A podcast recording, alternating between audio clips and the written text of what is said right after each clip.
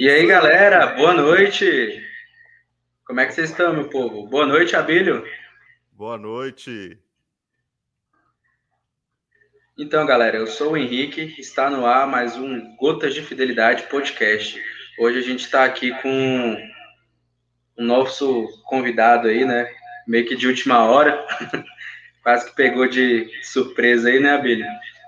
É, infelizmente, o nosso irmão Romero, né, não pôde estar aqui conosco, é, mas estamos aqui agora com o Abílio para a gente dar, dar sequência ao nosso podcast. A gente conta com as orações de vocês para que ele possa recuperar a saúde dele o, o, quanto antes, né? Ele possa sair dessa situação, ele que, que está com, com Covid, né? E aí, Abílio? Aí tá, tá falando aí, filho. Tá saindo com eco. Equio. Bota no fone de ouvido dele aí, sei lá, não sei. Vê se melhorou aí. Aí, agora sim. Agora ficou bom. Vamos e lá. meu amigo, é verdade, né? Nosso querido irmão Felipe tá precisando de oração. É, cada um de vocês aí que estão aí conosco, fazer esse momento né, por toda, por toda essa galera aí que está sofrendo com essa doença, pedir para que o Senhor possa abençoá-lo e levar né, a, a um espírito para que cada um, para que ele possa se recuperar cada vez mais rápido. Né? Importante isso. Cara, já tem uma galera já aí, ó. A Samanta, boa noite. E aí, Samanta, boa noite. A Mirte. A Mirte. Gisele também, Gisele Alves, muito bem. Ó, já tava falando do microfone aí, tá vendo? Aí, ó. Resolveu, resolveu. Resolvido. Camila, boa noite. Muito bom. Olha quem mais tá aí, filho. Ó o Shion. E aí, Shion? Boa noite, meu irmão. É isso aí, boa noite. E vamos lá. Do que que hoje, qual é o tema de hoje, Cara, pois é, a gente tá com uma convidada topíssima ali, sem, sem palavras. Eu, na verdade, todo mundo que vem aqui nesse podcast é muito top, né? Que a gente só traz, só traz top aqui, né, Billy? Mas hoje a gente vai trabalhar muito com a questão, né, da, da afetividade, né? Do encontro consigo mesmo e do encontro com o outro, né? Vamos tratar essas relações humanas aí. Ó, e falar em relação humana, aqui, ó. Boa noite, amor. e aí, Ju? Ó, coraçãozinho falando... todo. E falando em amor, olha aí. Eita, e aí, amor? Boa noite. É muito bom, filho. Então, vamos chamar, né, a nossa convidada de hoje. Daqui vamos lá, vamos lá. Papo maravilhoso. Anuncia aí, Henrique. Quem ela é? Pois é, gente. Hoje a gente está com ela, Podia ter os, os tambores, né, Abel? No próximo a gente já pensa na sonoplastia do. Aí, ó. Hoje a nossa convidada é a Juliana Nunes, psicóloga, a fundadora aí do Afectos Instituto Clínico. E aí, Ju? Boa noite. Boa noite, gente! Que alegria estar aqui com vocês. Gente, estava nervosa aqui. Parece que quando, quanto mais importante é o negócio, né, mais a gente sente. E vocês são muito importantes. Fidelidade da Cruz, para mim, é um I love you, já que estamos falando de amor.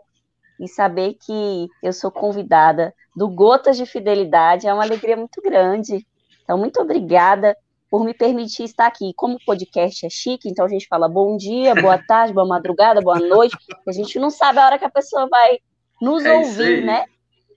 Então, é muito obrigada.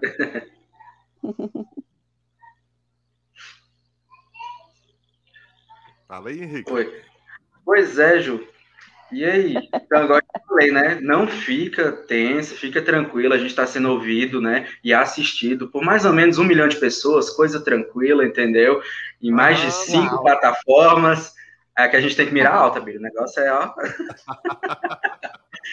Tudo tranquilo, mas você vai levar isso aí tranquilamente, porque, igual a gente falou, é um bate-papo, né? A gente vai, vai conversar um pouco aqui e o, o que a gente gosta do, do, do, podcast, né, é isso, essa naturalidade, né, que a gente tem com, com o convidado, dele poder ser ele mesmo, sem estar tá tão travado, né. Ah, então se eu posso ser eu mesmo, vai ser bem sério esse papo, porque quem me conhece sabe que eu sou bem sério. vamos que vamos. Gente, que delícia! Tanta gente legal aqui também nos acompanha no YouTube, né? Ai, tô feliz. Então, aí, já mandando um diva aí. Ai, beijo, Vitor. Ai, gente, vocês são top demais. Então vamos Boa começar, noite, cara. Tô aqui, ó, super feliz de poder contribuir com vocês. Então, Ju, conta um pouco pra gente aí como é que foi o, o início aí, como que surgiu essa ideia aí da, da Ju ser psicóloga, onde que foi plantada essa semente aí? Ai, gente, que legal poder fazer esse resgate, porque às vezes a gente já está muito tempo fazendo algo e a gente precisa voltar ao primeiro amor, né? É igual o amor de Deus, poder se resgatar, né? Poder olhar e dizer, cara, de onde eu vim mesmo? E tudo começou quando eu, com meu jeitinho maluco, sempre fui muito doida, na escola, o professor dizia, Juliana, você precisa passar no PAIS. Você, eu vou te escrever em artes cênicas, cara, para ver se rola. Porque você Oi? não tem nota, Juliana. E você precisa passar na UNB, então vai para um curso, vai fazer bagunça. Lá fui eu, ó, gente, fazer vestibular e passei em artes cênicas. e lá em artes cênicas teve uma matéria. Ah, antes disso, nessa mesma escola, eu sempre fui muito chorona, né? Passa propaganda da manteiga, eu tô chorando. Esse mesmo professor viu essa propaganda e disse assim: é, essa propaganda, é ótimo, me viu chorando e falou: Juliana, está numa choração danada, desce, vai na psicóloga. E lá eu tive um primeiro contato com uma pessoa me ouvindo, assim, eu, oxe, achei legal, porque eu escutava todo mundo, mas não sabia que tinha profissão para ouvir o povo. Aí a gente bateu um papo muito legal, e eu fui outra vez lá, fui duas vezes na Andréia, psicóloga, nunca vou esquecer, porque foi um momento de muito acolhimento. Então, esse marco de ter descido na psicóloga e ter entrado em artes cênicas e ter feito uma matéria de psicologia me despertou para essa profissão que eu desconhecia até então. E aí foi lá, fazendo uma matéria de personalidade, alguma coisa voltado assim. Eu falei, gente, existe um negócio legal, eu quero fazer isso. E aí eu larguei artes cênicas e fui fazer psicologia. E aí tem aí uma brincadeira de 12 anos, né? 14 oh. anos já de prática clínica, porque antes de formar você precisa ter a clínica. E vou para esse tempão aí já. E aí o tempo passou, eu falei, meu Deus, já tem tudo isso. E sou muito feliz, gente, assim, brilho os olhinhos quando penso na psicologia, porque de fato, para mim, é um território missionário é um lugar onde eu posso ser amor no mundo, onde eu posso ajudar a pessoa a se levantar diante das suas mazelas. Então, sou muito feliz nisso. Caramba, é, é, é muito bonito você falar isso, né? É, é, é, um modo ser missionário, né? Quando a gente leva isso né, na, na, sua profissão, né? Como a sua profissão evangeliza, acolhe, resgata os outros, quantas vidas são transformadas, né? Através de, de um atendimento, muitas pessoas querem ser ouvidas e, e dificilmente a gente consegue ouvir o outro sem querer dar uma opinião, sem querer, ah, não, mas você devia fazer, acho, acho que é isso, acho que é aquilo. Às vezes a pessoa só quer ser ouvida, né? muitas vezes a gente coloca muita a nossa vontade em cima daquilo ali, né? E nesse é. processo, Ju, é... eu posso chamar de Ju? Oxe! Claro, com certeza. Ah, Estamos unidos. É, nesse processo, você já era católica? Já permeava essa intenção de fazer é, esse interlúdio entre estar trabalhando e também evangelizando?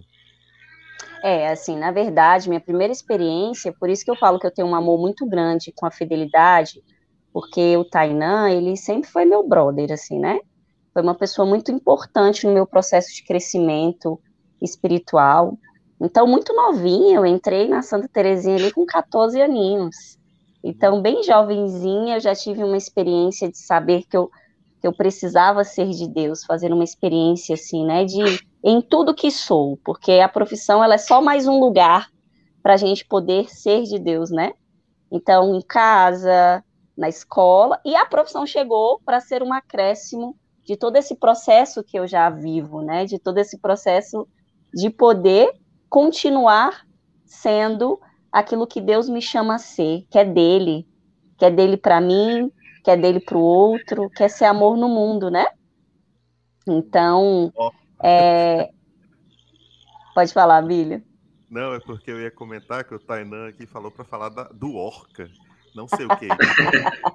Vamos explicar aí, o que é esse Orca aí, hein? Peraí, primeira coisa, eu tô tentando, gente, ficar reta na tela aqui, ó. Você a pessoa não sabe onde um fica. Mais. Aí eu tô assim, Puxa, ó, meio... mais... Aí, aí, aí, aí, fica tranquilo.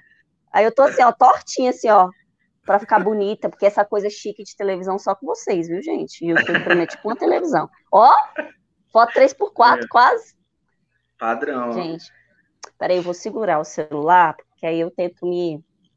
Tá bom, tá ruim? Me ajuda, gente. Mas, pra cá um pouquinho. Aí, aí ó, aí fica.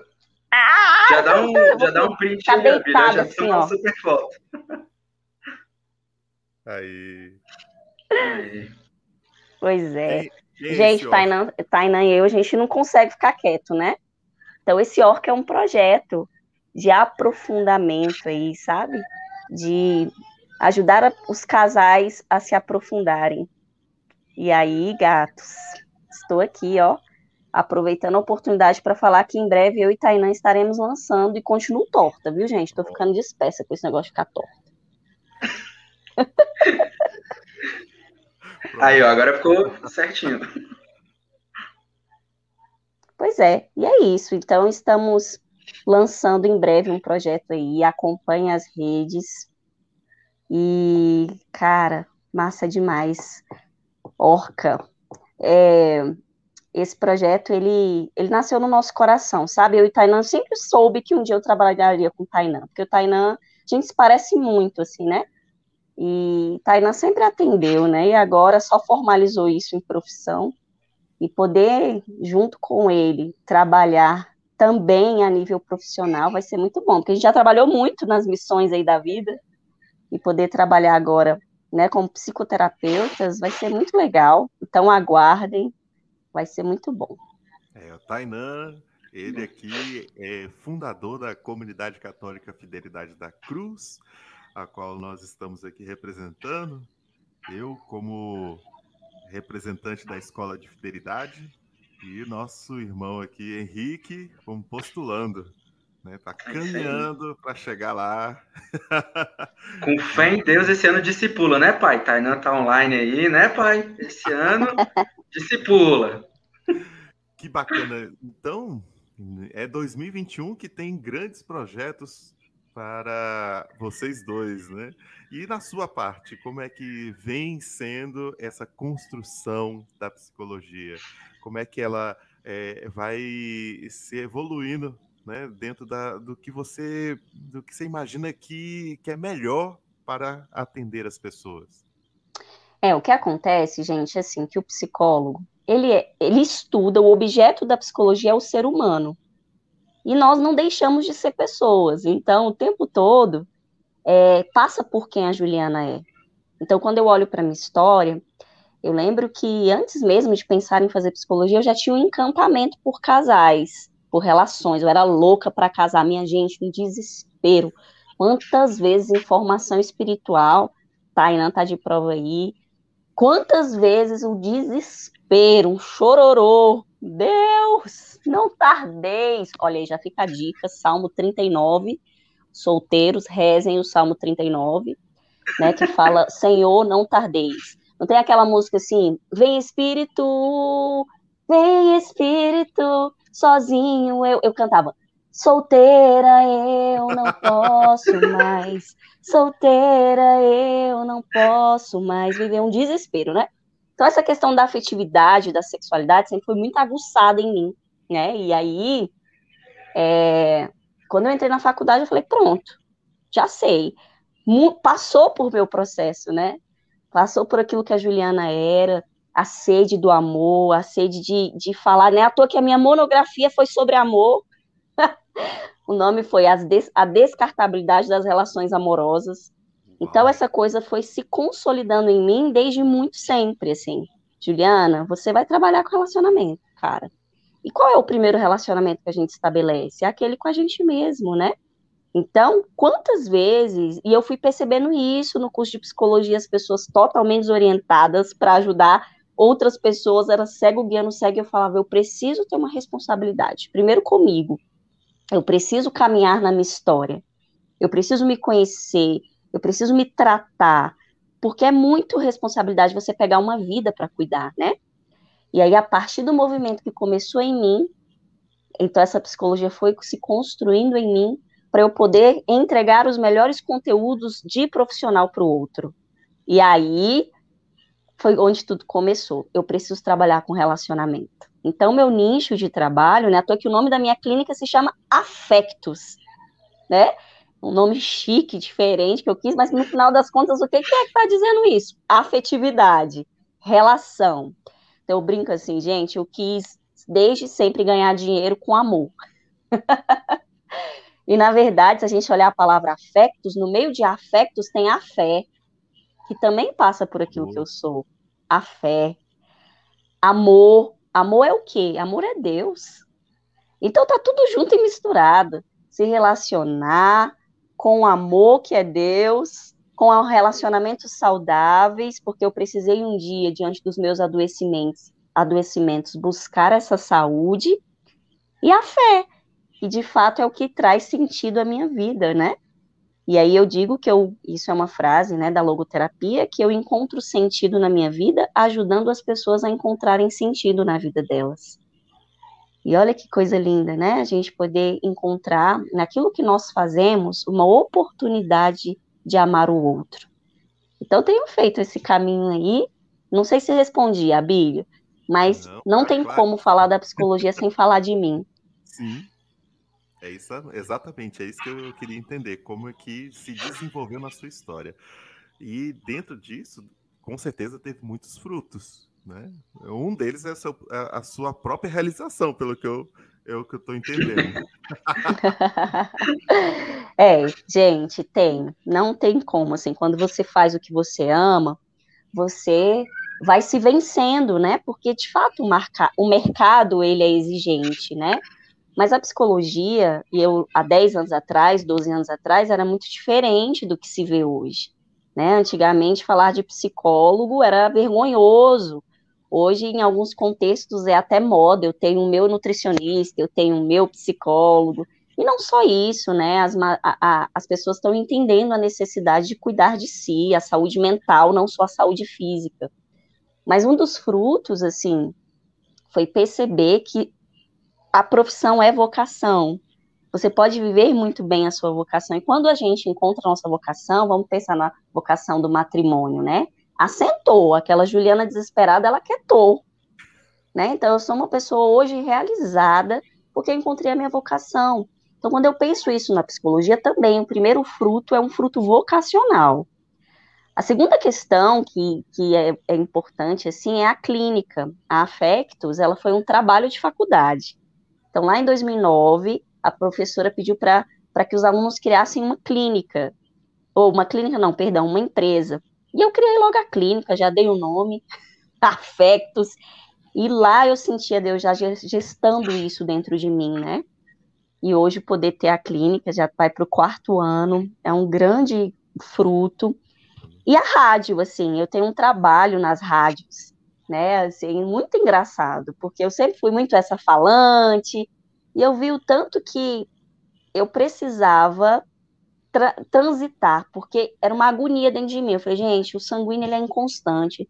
Meu Deus, eu será que eu, eu sou eu sou uma pessoa insatisfeita, porque eu tenho uma necessidade de estar em tudo. Né? Então, na faculdade tinha as questões voluntárias, lá estava eu querendo fazer tudo é, esse explorar a psicologia. Então, já trabalhei com psicologia social, psicologia escolar, psicologia clínica, psicologia de RH, e eu ficava, meu Deus, o que está acontecendo comigo? E eu fui entendendo que o meu consultório é onde está a dor do outro. E onde está a dor do outro?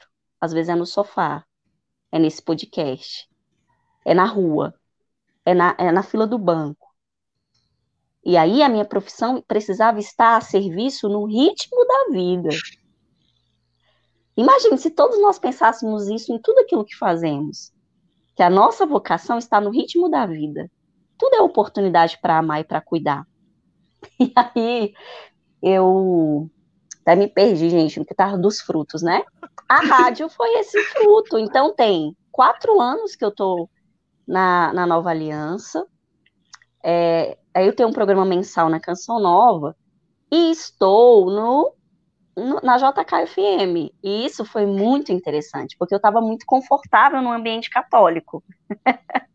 Psicóloga que falava com seus ali.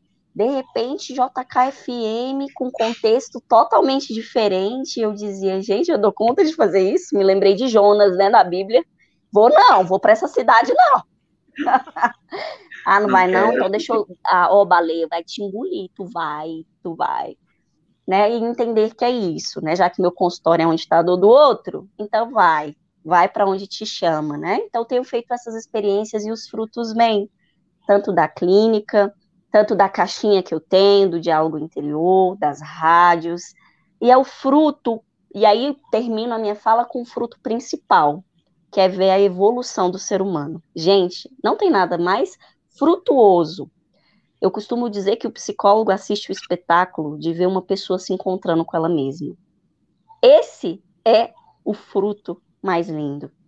O fruto do encontro, que é o, o fruto que nós encontramos na oração. A oração, que é a miséria, aprendi com vocês nos cursos, né?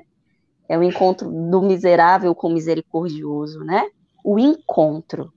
E o psicólogo, ele promove esse encontro.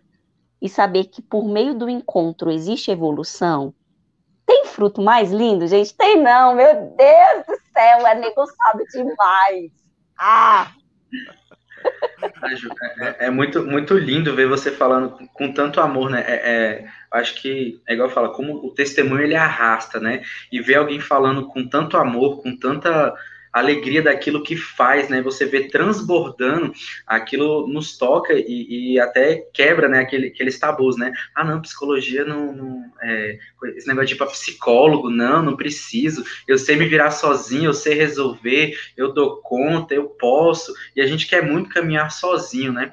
E eu tinha até uma dúvida que você acabou respondendo no quesito, né? Tipo, caramba, a pessoa vai fazer psicologia e aí, quando chega na faculdade, ela encontra os seus problemas interiores, né? Todo o seu, seu caos interior. Então, assim, é, é um processo de, de ir se, se transformando e crescendo com aquilo ali, porque você respira psicologia, tudo que você faz, você vive né, o seu trabalho no, no seu dia a dia. Então, é, é você estar numa constante mudança, só que ao mesmo tempo, é igual você falou, né? Você, ah, estou muito confortável no meu ambiente católico. E aí você cai num marzão de gente necessitando da psicologia, né? necessitando ser ouvida, necessitando ser aconselhada, necessitando ser, ser acolhida, né? Com, como foi, assim, lidar com, com isso e, e como foi ver, assim, você já tinha dimensão de como as pessoas estavam tão feridas, ainda mais nesse tempo pandêmico como está agora? Ô, Henrique, Henrique antes, antes, de, peraí, antes de responder, só quero abrir um parênteses. Porque quando você comentou de antigamente, quando falava assim, ah, tem que ir no psicólogo, eu só lembro daquela frase, o moleque tá doido, o moleque tá com algum problema. Isso. e Porque era é sempre algo casa, problemático, né? É, é. casa um pouco com o que você vai falar agora, que é exatamente essa troca dessa percepção, né? Primeiramente em mim, para depois o outro poder compreender. Vai lá. É, e assim, é interessante vocês trazerem esses pontos, gente, porque assim, um cuidado que um psicólogo precisa ter é para ele não esbarrar na hipocrisia de ser para o outro aquilo que ele não é para si. Então, por exemplo, eu sou casada, né? Então, a minha vida precisa ser o grande a grande inspiração do meu trabalho. Claro que os autores, as técnicas, os livros são de extrema importância. Os meus cinco anos e meio de faculdade, porque eu ainda fiquei um tempo a mais por falta de grana, foram muito importantes. Mas qual, qual o meu know-how, assim, o que, que eu tenho de história, de vida, de experiência? Então, quando você fala, né, como é para você, Juliana, é um exame de consciência diário. Todo dia eu preciso olhar para Juliana Pessoa e falar: Juliana, você não é parcial. Aperta o botão psicóloga. Não, Juliana, pessoa doida, como é que tu tá, velho? Tá normal? Tá, tá desordenada? Né? Então, assim, eu tenho muito incômodo, assim, de quando eu não tô bem com o Xande, assim, por algum motivo, tô arranhada, né, porque tô mais impaciente naquele dia e vou pro consultório pousar falando de amor. Não. Aqui a gente tem regras aqui em casa, Xande, só atendo o dia que eu tô bem com você. e aí, às vezes, já saio emburrada de casa, já pego o telefone, meu amor, vamos ficar bem, porque eu tenho que atender. Eu tenho que atender, Alexandre, pelo amor de Deus, me perdoa, cara. né, mas assim, essa questão da hipocrisia, gente, é muito séria. Maior desafio, né, que, que eu vejo que, que o psicólogo ele, ele encontra é isso. Como é que é a sua vida? O que, que você tá ali pousando, ainda mais agora com rede social, né? Que a gente tá ali o tempo todo colocando a cara em live, em texto, em vídeo você, você acredita naquilo que você escreve? Você vive mais do que acreditar, né? Você vive. Então, quando você fala, né? Eu, eu sei que a sua pergunta foi para um outro lado, mas eu acho interessante tocar nisso. É, não falo só do psicólogo, até a gente, enquanto católico, pegar o microfone, Deus te ama, tá? Mas esse amor, ele chega até você, né? Viva a castidade. Quantas vezes eu vivi na castidade, num fogo só com Xande, querendo fornicar e era convidada para ter um, uma, um tema de castidade na igreja, eu falava, Senhor, mas eu tô querendo pecar minha cabeça e a má inclinação da pessoa, e de repente, não, justamente. Para você ser exemplo, seu ouvidinho aqui, ó, escuta, vai viver, querida. Né? Então, assim, acredito que para a profissão é do mesmo jeito.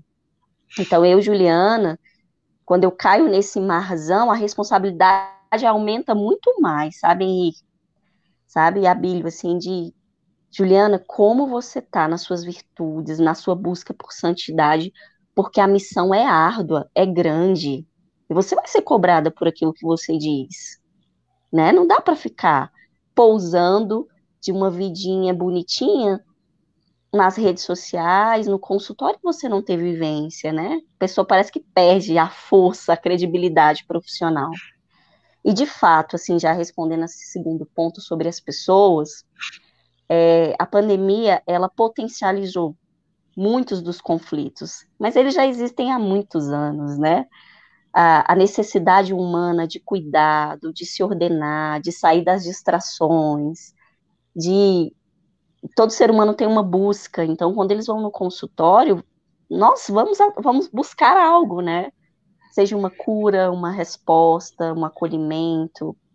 Então, tudo isso sempre existiu, mas a, a dor, o sofrimento, ele, ele, ele passa a ser quase que uma obrigatoriedade, né? Uma motivação a mais para a pessoa acordar e ir buscar esse profissional. Então, de fato, o mundo está ferido. Estava lendo uma pesquisa que agora nessa pandemia, o que mais se vendeu foi ansiolítico até mais do que ivermectina, todos esses remédios de tratamento de Covid. Foi ansiolítico. Então, o mundo está ansioso, está deprimido, está carente. E aí é onde a gente precisa pensar: como eu estou? O que eu sou quando ninguém me vê? Porque se psicologia é encontro, eu não preciso de um mediador para me encontrar, eu já posso fazer esse movimento de agora. Então, o que que eu estou que, que eu estou sendo quando ninguém me vê? Porque quando o outro nos vê, a gente faz padrões, né? Ai, meu Deus, tô nervosa de aparecer aqui no YouTube, cara. Como é que tá meu cabelo? Como é que o povo tá me vendo? Tô torta aqui, parecendo uma doida. Tem um olhar do outro sempre avaliativo. Mas e quando você está sozinho? O que que você encontra quando você se encontra? É uma pergunta, né, da minha caixinha. O que você encontra quando você se encontra? E aí é chato ir no psicólogo por isso, porque o psicólogo faz a gente pensar, sair das distrações, faz a gente, às vezes, sair mais angustiado do que a gente chegou, porque tem momentos que a gente precisa crescer com perguntas mais do que crescer com respostas. Falo mais que doida e não respondo direito, né, gente? Desculpa aí, velho. Não, você entrou até no um ponto assim Olha, muito crucial, né? Aproveitando essa questão de falar, é, eu queria até convidar que você, você, comentasse algum dos casos assim de rádio, né, que é mais público, do que foi mais assim, mais inusitado, né? Algum, alguma pergunta, ou alguma ocasião, ou alguma história, né, dentro da rádio, especialmente fora, né, do ambiente católico, que com certeza deve ter sido hilário. Ó, oh, eu falo que essa história em si, que, eu, que me marcou, foi muito mais agressiva do que hilária, assim, né? Por quê? Como eu sou terapeuta sexual, gente, as pessoas, ah, eu não sei, nem me apresentei direito, né? Mas uma das minhas formações, justamente por, por trabalhar com relacionamento, foi trabalhar com sexualidade. Então, eu fiz esse, esse, essa extensão na área de psicologia, tanto em mediação de conflito, como em sexualidade. E aí, as na rádio, a pessoa entendeu que eu ensinava sobre sexo. Então, perguntou coisas, gente. Só que, assim, eu fiquei super constrangida, né? Porque, claro que eu consegui res responder bem, mas era uma pergunta assim: como faz posição X, sabe? As coisas assim. Foi tudo ao vivo? Ao vivo, ao vivo! E aí, nessa hora, eu falei: solta o som, DJ! Desespero, né? E, e, é isso, assim, a gente está lidando com o ser humano, e do ser humano pode se esperar qualquer coisa, viu, gente? Então, é nesses, nesse, eu, eu tinha um amigo padre que ele tinha, não tenho, né? Que ele falava assim para mim, Juliana, quantas vezes esse espaço passa a ser um confessionário sem a graça da absorção, né? Porque de fato é, é se encontrar com o, o, luz e sombra, né, do ser humano. Esses dois lugares que, que estão em nós e que, e que tem hora que é difícil. Por isso que fica carente aqui, quando tem espaço para falar, quer falar, falar, falar, porque escuta tanto que quando quer falar, quer falar doidado. e o interessante é que dizem, né, que quando a gente fala, quem, quem escuta primeiro somos nós, né? Então, isso é, é de fato muito bom. Henrique, pergunta. Então, não sei se eu vou, vou, conseguir fazer essa pergunta, mas esse é melhor ela, viu, Ju? Você, você entende? Esse é melhor ela. É, essa questão, essa questão, assim, acho é, muito eu não sei se é correto falar isso, mas o ser humano tem muito medo de se encontrar com ele mesmo, ao mesmo tempo que ele tem um desejo de se conhecer. Mas talvez é, é, essa falta de busca de se interiorizar, de olhar para dentro, de responder às suas perguntas anteriores, seria um medo do que ele pode encontrar lá dentro, ou simplesmente é, o modo como a gente é instruído hoje nos leva a uma preguiça de se conhecer. Uau, que pergunta linda. Palmas, Henrique. Maravilhosa. Tava matutando. Nada é, Henrique, não é para rir não, mas depende. Sabe? Porque você conseguiu colocar alguns pontos e tudo isso aparece. Tem gente que é por preguiça, por fuga, por feridas muito profundas e se vê vai machucar. É, tem gente que nem sabe o porquê né? Então, assim, e aí essa pergunta me faz entrar num ponto que é tão lindo, e aí é onde eu vejo a psicologia muito próxima da religião, né? Que é sobre a unicidade do ser humano. Gente, cada ser é único. Você que está aqui me ouvindo, me vendo, você é, você é único. Consegue sentir a grandeza de ser único? Como é, como é lindo a gente entender que tem uma unicidade naquilo que somos. E por eu ser única, minha sexualidade é única. Meu fazer é único. Então não adianta eu querer ficar vendo a forma do outro, porque eu nunca vou conseguir alcançar aquilo que é do outro, porque eu sou único. Então, esse autoconhecimento ou as dificuldades para que ele aconteça passa por essa unicidade que no momento terapêutico isso vai sendo descoberto. E aí o ser humano que antes fugia de si mesmo quer se encontrar e quer ficar consigo, porque eu não quero mais ser só visitante da minha vida, mas eu quero fazer morada naquilo que eu sou. Porque se eu entendo que eu sou único, eu sou especial. E se eu sou especial, eu vou querer habitar em mim. Aí é a grandeza do processo terapêutico de fazer terapia. O psicólogo ajuda a pessoa a se apresentar a ela mesma. Então você vai se descobrindo e nessa descoberta e nessa unicidade você vai sim ver desafios. E os limites servem para ser o quê? Superados. E aí nós vamos superando. É o limite do medo, medo de ver sua história passada que foi pesada e doeu e você não quer sentir mais dor.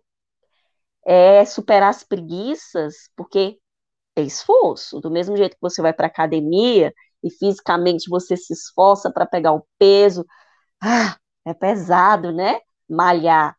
Saúde mental é pesado também, é esforço. Mas é um esforço muito bonito, porque vai te elevar certezas de que você é uma pessoa que é única. E isso é lindo demais, minha gente. Olha, a gente já tem umas participações. A está perguntando qual é o passo para se autoconhecer. A Bíblia eu te escutei bem baixinho, mas eu acho que eu consegui. Qual o primeiro passo para se autoconhecer? É isso? Isso. Qual é o primeiro passo para se autoconhecer? Agora primeiro. Vamos lá. Querer é uma decisão.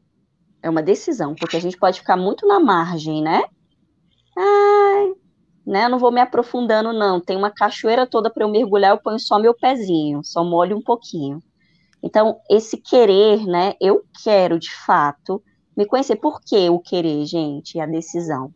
Porque como dá trabalho, como é exigente, e como muitas pessoas acham que isso pode ser um fantasma, um bicho de sete cabeças, me conhecer, porque eu vou me descobrir, pode ser que eu descubra coisas horrorosas, que eu sou chata, preguiçosa, é, carente, vaidosa, eu tenho medo de saber disso, né? E aí Santo Agostinho fala que um dos maiores desafios de ser cristão é, hoje é a coragem.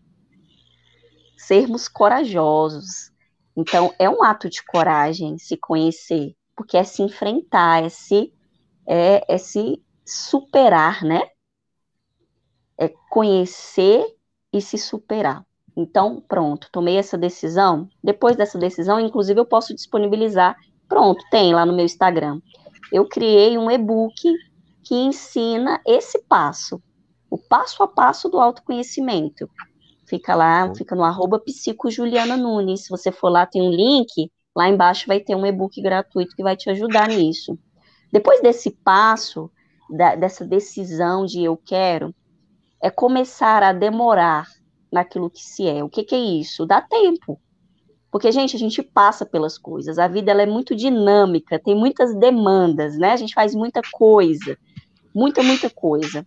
Então, de repente, eu vou precisar me, me disciplinar a dar tempo.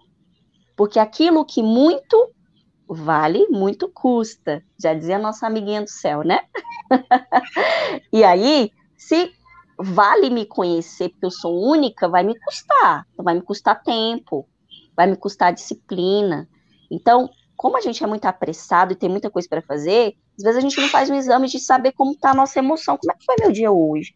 Ai, me deu uma angústia agora. Por que, que eu tô angustiada, hein? O que, que aconteceu agora que me gerou angústia? Cara, por que que isso tá me doendo? Ah, não. Ah, tá doendo, então deixa eu me ocupar. Deixa eu aqui tomar uma bebida, deixa eu. Ah, não, ó, eu preciso esparecer. E aí eu não quero fazer esse enfrentamento de, peraí, o que que me doeu, hein? Deixa eu sentir aqui, deixa eu pensar. Então é um exercício de demorar naquilo que se é. E aí muitos outros são os passos, né? Você pode ter comprar a caixinha da psicóloga Juliana, que lá tem perguntas que vão te ajudar a se conhecer. Você pode, e aí esse recurso é o mais lindo de todos, o recurso da fé.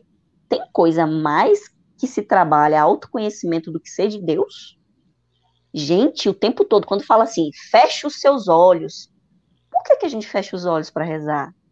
Porque a gente tira os estímulos externos para a gente poder fechar esses estímulos externos e mergulhar naquilo que somos. E esse recurso é lindo de poder saber que a religião me religa em Deus e naquilo que eu sou. E isso é massa demais, minha gente. poder saber que a fé é esse ótimo recurso para que eu me conheça. E aí, a gente vai descobrindo que a gente é o que Deus pensa de mim. Eu sou o que Deus pensa de mim. Eu não sou o que o outro pensa. Porque se eu sou legalzona com vocês, vocês vão falar: essa Juliana é maravilhosa, cara. Se essa Juliana faz alguma coisa que vocês não gostam, cara, que menina véia, negociada, véia metida do caramba, essa guria véia, negociada, véia. Eu, a mesma coisa, eu também não sou o que eu penso. Se hoje eu sou aqui, ó, super virtuosa, eu vou ter orgulho de mim. E aí, se amanhã eu peco, eu me sinto um cocôzinho. Então oscila o que somos. Mas ser o que Deus pensa de mim me convida a me direcionar a Ele para descobrir o olhar que Ele lança sobre mim. E aí eu vou precisar me recolher e me colocar diante do Senhor para descobrir o que Ele pensa de mim. E o psicólogo é, é, esse caminho de ajudar a pessoa a parar um pouco. Então, quando ela senta lá no sofazinho toda semana, você está ajudando, sabe? Essa pessoa a sentar um pouquinho, parar, para se reconhecer naquilo que ela é. Uou! Diz a Patrícia aí, sensacional, viu? Oh, gente, vocês são negociadinhos. Oh. é, gente. Então, galera, quem quiser perguntar alguma coisa para Ju aí, vai mandando no chat. Aproveita aí que, que a gente está online, vai mandando essa pergunta aí, que ela vai subindo aqui, a gente vai, vai respondendo. É, Ju, pergunta lembrar, 10. Ah. Só um minutinho, quero uma coisa que eu quero lembrar é, aproveitando esse meio tempo, antes de você fazer sua pergunta, é que para que manter essa obra, manter esse canal, fazer com que cada vez mais a gente possa expandir esse alcance a cada um de vocês. Graças a Deus, muita gente participando, vai colocando sua pergunta aí nos comentários. Você pode também contribuir. Aqui, nesse cantinho aqui, ó, tem um QR Code, né? Aponte a câmera do seu celular, caso você esteja vendo no notebook ou na sua televisão smart, né? E contribua conosco. Essa contribuição vai ajudar a gente a criar outras oportunidades, também a equipar melhor os, os nossos momentos aqui de podcast e também te, te dará o direito e também o desejo de crescer conosco, sabe como? Estamos preparando um portal cheio de conteúdos para que você possa continuar esses estudos, esse momento durante toda a semana, para que durante um mês inteirinho você se enriqueça com todo o conhecimento da Igreja Católica, também de nossos amigos, né?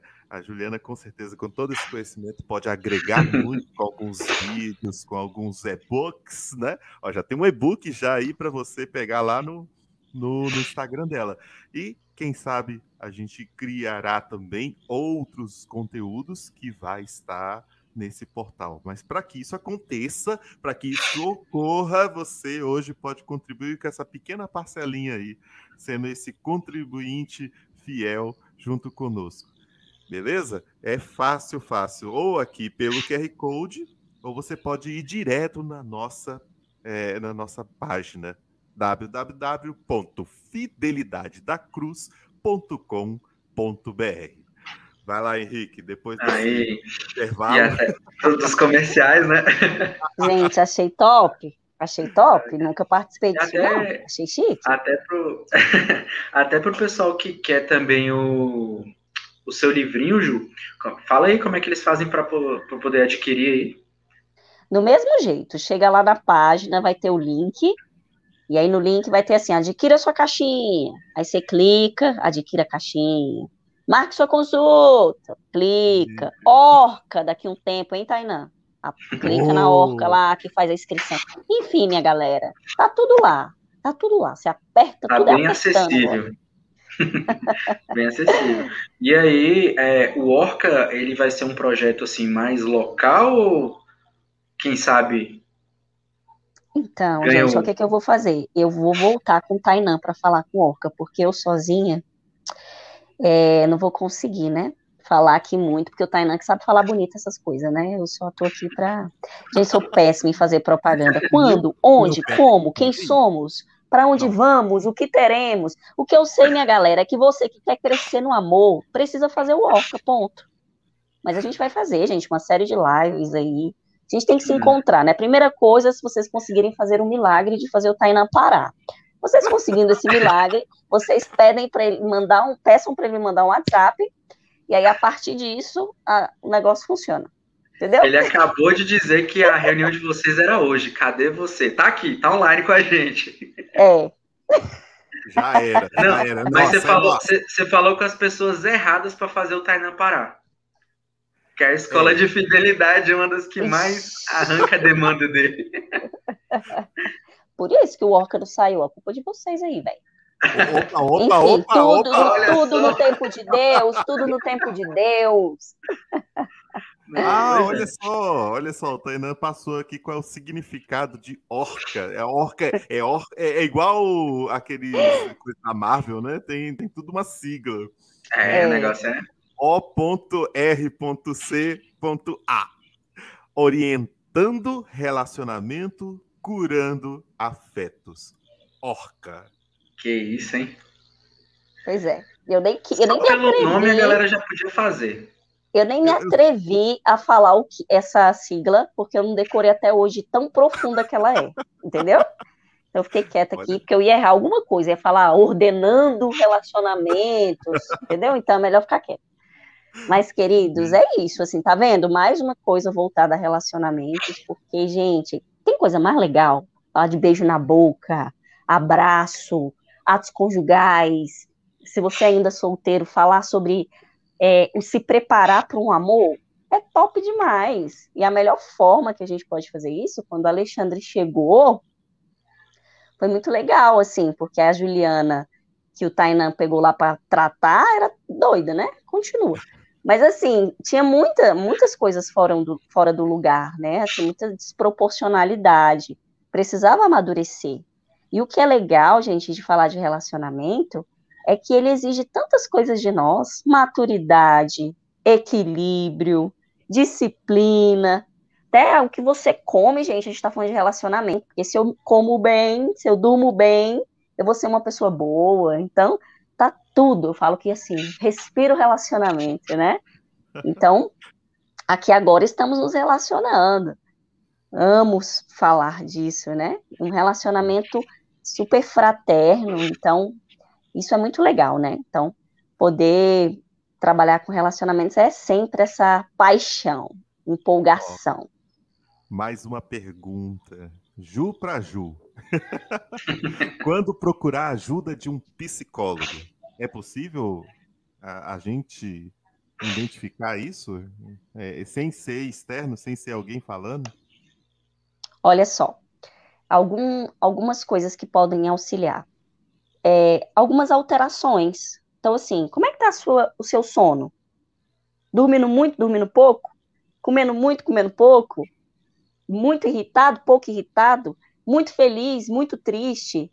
Pouco feliz, pouco triste? Ou, não, pouco triste tá bom, né? Mas, enfim, é, nós da psicologia, a gente trabalha muito com essa questão dos extremos, assim. Tá muito ou tá pouco. Então, isso pode ser um, um, um ponto legal de você olhar a sua vida e falar: como é que estão tá os meus excessos? Então, se você tem uma necessidade de aparar excessos, ir a um psicólogo é muito legal. Muitos são motivos, gente, porque as pessoas pensam assim: eu preciso estar na fossa, eu preciso estar no chão para ir no psicólogo. Não, gente, é igual academia. Tem gente que vai para academia porque está doente. Tem outras pessoas que vão porque estão tão saudáveis que querem fazer a manutenção disso. Então, eu tenho pessoas, eu tenho pacientes que o formato muda, né? Não precisa ir no psicólogo toda semana, mas talvez uma vez no mês para fazer uma manutenção, porque elas dizem, Juliana, eu estou bem e eu quero ter esse espaço para eu esvaziar, para eu me ouvir, porque eu criei o hábito de me encontrar e poder utilizar desse recurso psicológico, eu estou aqui para isso. Mas você percebe, ó, problema de memória. Você, se você percebe uma pessoa extremamente inquieta, muito ansiosa, é, muito cansada, de, dormindo pouco. É, tantos são os motivos porque nós somos, né? Corpo, emoção, pensamento. Como é, como é que você tá, quais estão sendo os seus pensamentos e os seus sentimentos? Como é que estão as suas ações? Tudo isso, olha o autoconhecimento aí. Tudo aquilo que fazemos, sentimos e pensamos são pontos investigativos para você saber se não está na hora de ir no psicólogo, né? Tá comendo muito, tá comendo pouco, tá brigando muito.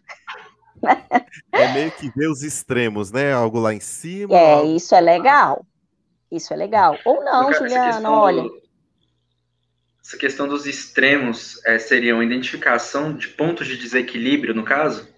Isso, muito bem. É, exatamente. Então, assim, é, sei lá, nessa pandemia, o excesso do comer, né? Pode ser uma ansiedade, né? Eu não gosto muito desse negócio de, de diagnóstico. Eu vou no psicólogo para o psicólogo me dar um diagnóstico, né? Porque parece que o psicólogo bom é aquele que vai chegar. A gente tem tipo uma tomada aqui, tá bem bonito meu cenário, desculpa aí. assim, o psicólogo legal é aquele psicólogo que, que vai me dar uma receitinha do que, que é que eu preciso fazer. Gente, como eu falei, às vezes ir ao psicólogo é sair com mais perguntas. E aí, resumindo assim, né? Você que quer se sentir saudável, que quer crescer naquilo que é autoconhecimento, naquilo que é relacionamento, tudo isso são motivadores para você ir no psicólogo. Como eu falei, vai ter gente que vai ser movido pela dor. Vão ter outras pessoas que vão dizer assim, Juliana, minha vida está perdendo um pouco de sentido, eu quero atribuição de sentido. Porque ser humano é muito assim, às vezes voltado muito pela via do poder, do ter, ou pela via do prazer, ah, das paixões. E há momentos que a gente precisa descobrir que a gente precisa ser movido pelo sentido, pela atribuição de sentido. O sentido que você atribui a trabalho, à família, à igreja, a relacionamento, e tem momentos em que fica uma coisa meio sem sentido. Você fala, ah, eu tô meio estranho, né? Uma angústia esquisita. Ótimo momento para ir num psicólogo, poder se ouvir, poder perceber essa falta de sentido. Ou você que tá assim, tô solteiro, cara, tô querendo investir em alguma coisa, ir ao psicólogo, esse momento é um ótimo momento. Né? Então, gente, tudo é motivo para ser psicólogo, porque psicólogo se, significa se cuidar. Então, você que quer se cuidar, essa é a hora, cara, entende? Tem muita receitinha, não tem um momento, sabe, Ju, muito para isso, assim. É, você sente, assim, o coração diz. Ah, e uma outra dúvida também, aproveitando do, dois questionamentos, é se tem uma dica de como escolher um psicólogo e também como tirar a vergonha de ir ao psicólogo. é. Na terapia sexual, a gente costuma dizer assim, que a pessoa ela tem uma facilidade de tirar uma roupa física, ficar pelada na frente da outra, mas a nudez interior, que é essa capacidade de se revelar, muita gente tem vergonha, né? E a vergonha muitas vezes está relacionada ao que o outro vai pensar sobre mim, né? Aquilo que, que o outro vai achar sobre mim. Mais um motivo para ir ao psicólogo, porque a gente já está conversando aqui sobre isso, né? Não é mais sobre o outro, é sobre você. Até quando nós vamos nos esconder com medo dessa aprovação ou desaprovação, aceitação ou não aceitação? Por isso que é um ato de coragem o se conhecer. Porque é coragem, sim, de olhar e falar: caraca, tá feio mesmo, tenho vergonha mesmo. Mas o que, é que tem ter vergonha? É legítimo ter vergonha, cara. Eu tenho vergonha, gente. Tenho vergonha de um monte de coisa. Mas não é por isso que eu vou deixar de fazer, assim como a gente tem, sei lá, tem preguiça. Não é porque eu tenho preguiça que eu vou deixar de fazer, né? E a outra foi sobre como descobrir um bom psicólogo. Uma dica de, de encontrar o psicólogo perfeito, talvez, não sei. Ixi, então já era, não vai existir, tá? Porque somos pessoas, então não vai ter, cara, não vai ter, o perfeitinho não existe. A primeira coisa que é, que é importante, vínculo. Vínculo. Tem colegas que falam muito, tem colegas que falam pouco, tem colegas que são mais enérgicos, tem colegas que são mais passivos. Então, a profissão é feita de perfis de profissionais: coléricos, sanguíneos, fleumáticos e melancólicos. né? Então, vai ter essa galera, vai ter esse tipo de psicólogo, né? Então, o vínculo, você precisa ir e se sentir à vontade, entender que aquele espaço é uma construção sua e que essa pessoa que vai mediar, ela não precisa fazer para você. O psicólogo, ele não tem que fazer nada para você, não. Ele tem que fazer com você. Tem uma diferença muito grande aí. Fazer para você e com você, né? E aí, depois desse vínculo, é importante você perceber se esse profissional ele está respeitando quem você é. Porque tem muito psicólogo que não respeita os seus valores, o que você acredita, o que você está buscando. Então, é, trabalhe com um profissional que entenda que os seus valores são inegociáveis. E se esse profissional está tendencioso a querer dizer, ah, não, para com isso, está errado, o que, que é isso, menina? Faz isso não, rapaz, oxe, desconfie. Desconfie. Queira alguém que vai te ajudar a crescer respeitando quem você é, respeitando as suas decisões de vida, que não vem com ideologias para você, para que você compre, que você engula a goela seco certas coisas. Procure um profissional que trabalhe a verdade, que não tem medo do psicólogo, do paciente ir embora, de você ir embora, e vai ficar te adulando. Não, eu tenho que conversar, falar bem bonitinho com o Henrique com a Bíblia, porque se eu falar isso, ele vai ficar machucado. Não que você precisa ser bruto, porque também tem essa história, né, de quanto mais grosso o psicólogo é, melhor ele é. Não, também não acho que tem que ficar alisando mas um psicólogo que dose firmeza e amor. Porque tem hora que o que você precisa é da verdade, mas tem hora que o que você precisa é de um, um olhar que é lançado sobre você de maneira muito especial, né? Então, é importante você perceber se esse profissional é alguém que você se sente num ambiente seguro, uma pessoa que ela consegue extrair de você capacidades de crescimento e se você principalmente se sente amado quando está perto dessa pessoa. Essa é uma boa escolha profissional. Uau! Ainda surgiu mais uma pergunta dessa. É, como saber que se precisa de um psicólogo sexual? Legal. Olha, o terapeuta sexual, ele é um psicólogo que estudou é, é, é um psicólogo de formação que estudou a sexualidade. É diferente de um sexólogo. O sexólogo ele vai trabalhar todas as questões envolvidas da sexualidade. O psicólogo não. O psicólogo vai trabalhar as disfunções que a gente chama. Então, você que tem dor na relação, né, você que tem no ato conjugal, é, o vaginismo, né, que a gente chama, ejaculação precoce, disfunção erétil. Eu falo que é a parte triste, né, da sexualidade, é o que machuca, o que gera constrangimento, o que não no casal não está muito bem alinhado. Às vezes o abuso, traumas na sexualidade. Porque, gente, tem muita gente manchada na sexualidade, não é verdade? Histórias pesadas, difíceis, pessoas que foram tratadas como uma praça pública, um pano de chão, que o outro chegou e fez um estrago.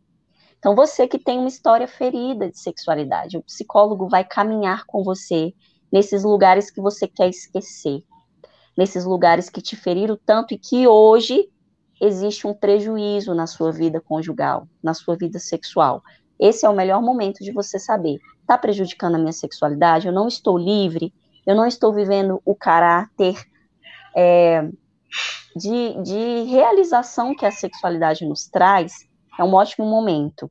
Uma pessoa que vive vícios, compulsões sexuais, uma pessoa que ao longo da sua história percebe, olha, eu estou vivendo, porque também aparece, viu, gente? Gente lá no consultório que acha que quer mudar, mas quando você chama a pessoa para responsabilidade, ela não responde.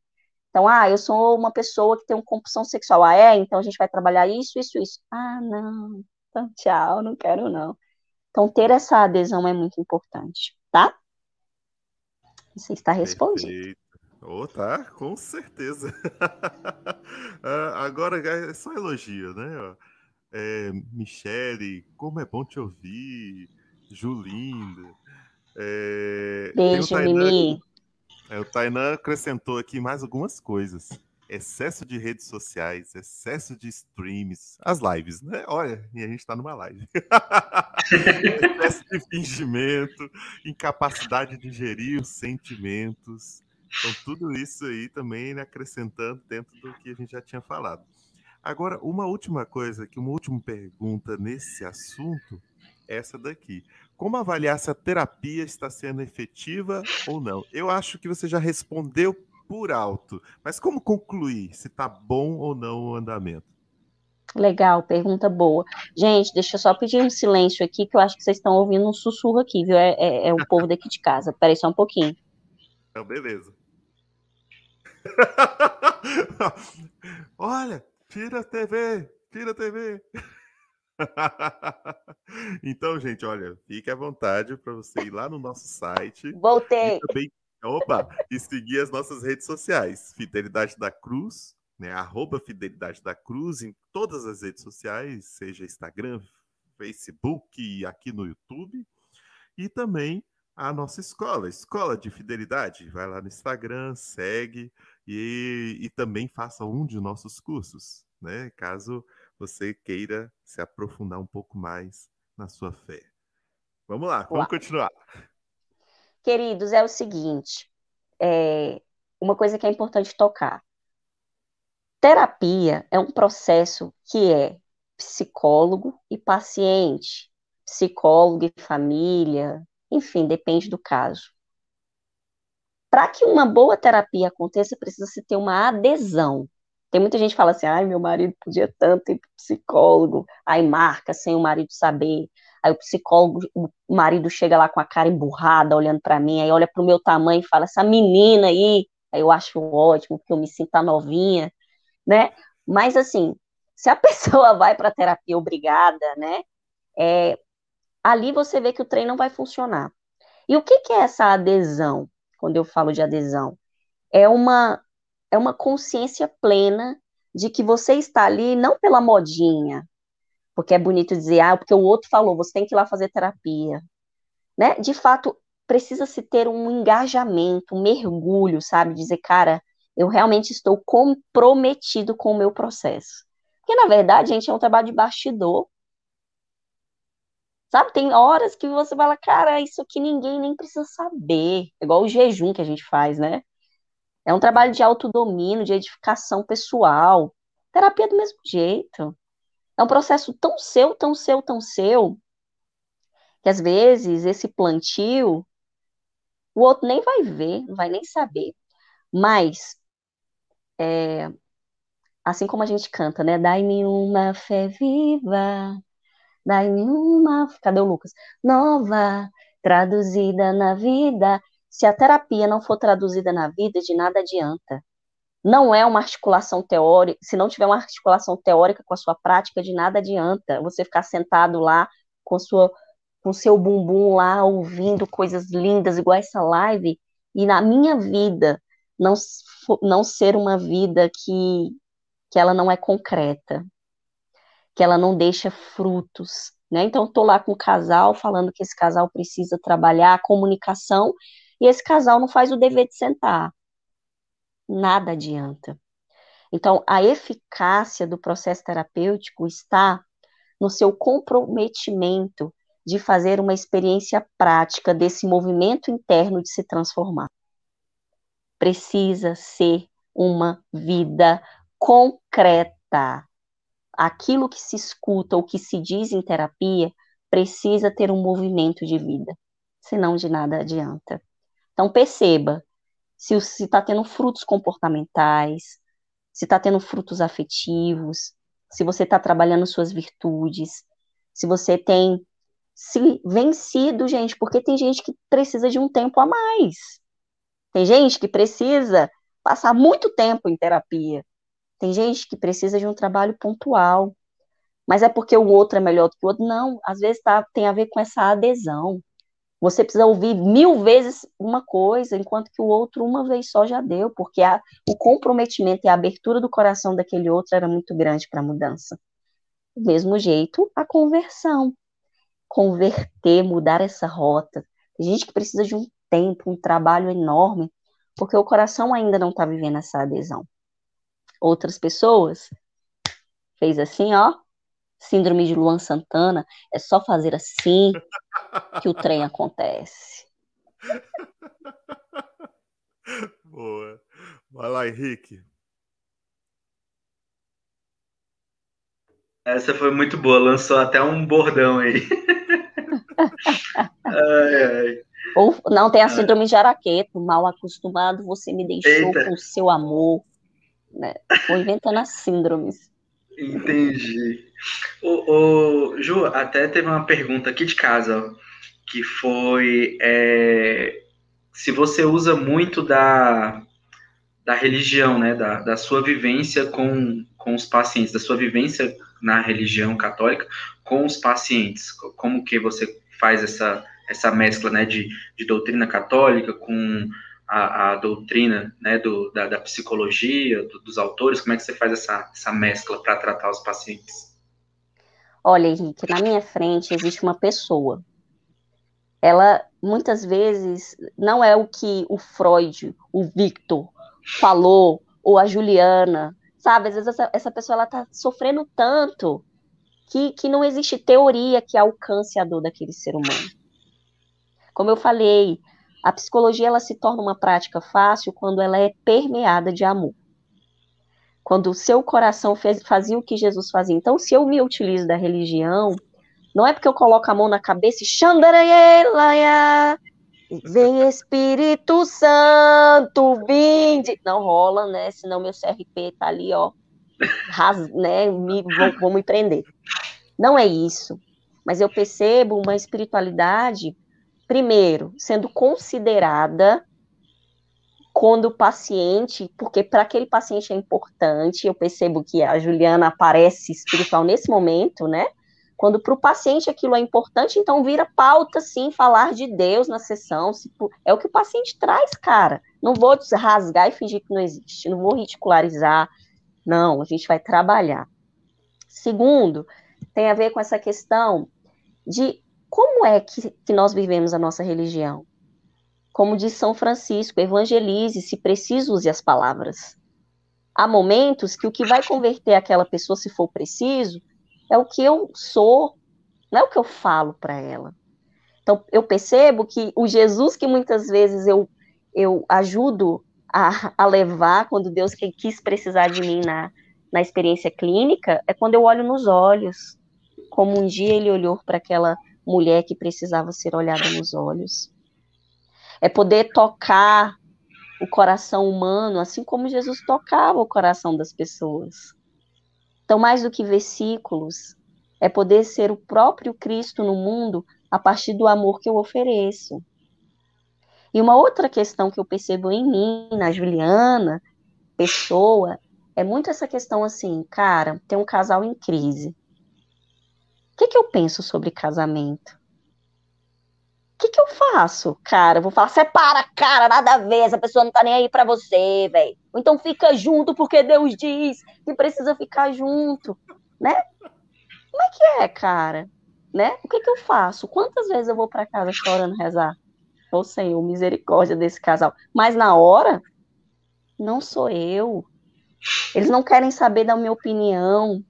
Eles querem ser legitimados naquilo que eles estão vivendo. Compete a mim, como cristã, ter o exercício de interceder, mas não no momento que eu estou ali. Ali eu estou para ser, servi-los com a minha profissão, puxar a orelha se for preciso, fazê-los pensar, chamar para responsabilidade. E é claro, assim, que a grande maioria dos pacientes que eu tenho são pacientes que são encaminhados por católicos, né? Por pessoas que, que sabem que eu estou na rádio, que me conhecem, se sentem à vontade de falar sobre castidade. Escutei a voz de Deus sem achar que o psicólogo vai achar que é esquizofrenia, tá ouvindo vozes, né? Então, assim, tem, tem isso também, né, do público que acaba que ficou muito, muito se sentindo familiarizado com o meu trabalho, né? Mas, de fato, eu acho que a resposta para essa pergunta é como eu levo o amor que, porque eu Deus é isso. É o próprio amor encarnado. Então eu me permito ser esse amor para os meus pacientes? Se sim, eu estou sendo a cristã que eu preciso ser como psicólogo. Eita! Uau. Top, top. Ó, tem duas perguntas que, que dá para resumir uma só. A primeira, como ajudar alguém que sofre de ansiedade? Aí, complementando, vira e mexe, tenho crise de ansiedade. Tem alguma técnica para se acalmar durante essa crise? Então, assim, seria alguém externo ou alguém interno que poderia ajudar nesse tema? Ah, os dois, assim, vamos lá, gente. Ó, ansiedade.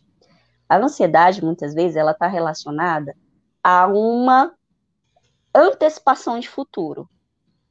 Então, meu Deus, como é que vai ser? Ai, meu Deus, daqui a pouco, tô ansiosa com, a, com o podcast. Ai, minha barriga tá doendo, daqui a pouco tem que fazer isso. Ai, meu Deus, como é, né? Assim, ela, ela mexe com inquietações interiores diante daquilo que eu tenho dificuldade de resolver. Então, os anseios, todos nós temos uma dose de ansiedade, né? E o anseio, quando ele é funcional, quando ele serve para algo, pode ser que a ansiedade seja algo muito bom. Estou ansiosa, por exemplo, em fazer uma prova. Se isso me movimenta a estudar, porque me gerou uma, uma preocupação e isso produz em mim um esforço de estou ansiosa porque eu tenho que fazer essa prova, e isso me faz estudar, é uma ansiedade boa, porque é uma ansiedade que me faz funcionar, ansiedade funcional. Porém, se essa ansiedade me paralisa, é quando a gente precisa ter um cuidado. Isso me paralisa, me, me deixa num estado tão inquieto que me torna improdutiva, desconcentrada, eu não durmo, eu não como, eu fico para lá e para cá. Quando uma pessoa está muito nervosa, a gente diz o quê? Respira. Respira, calma, respira. A respiração é um ótimo recurso para quem está ansioso, porque ela trabalha com a nossa oxigenação, ela vai assentando as nossas emoções. Então, a, a respiração é um ótimo exercício.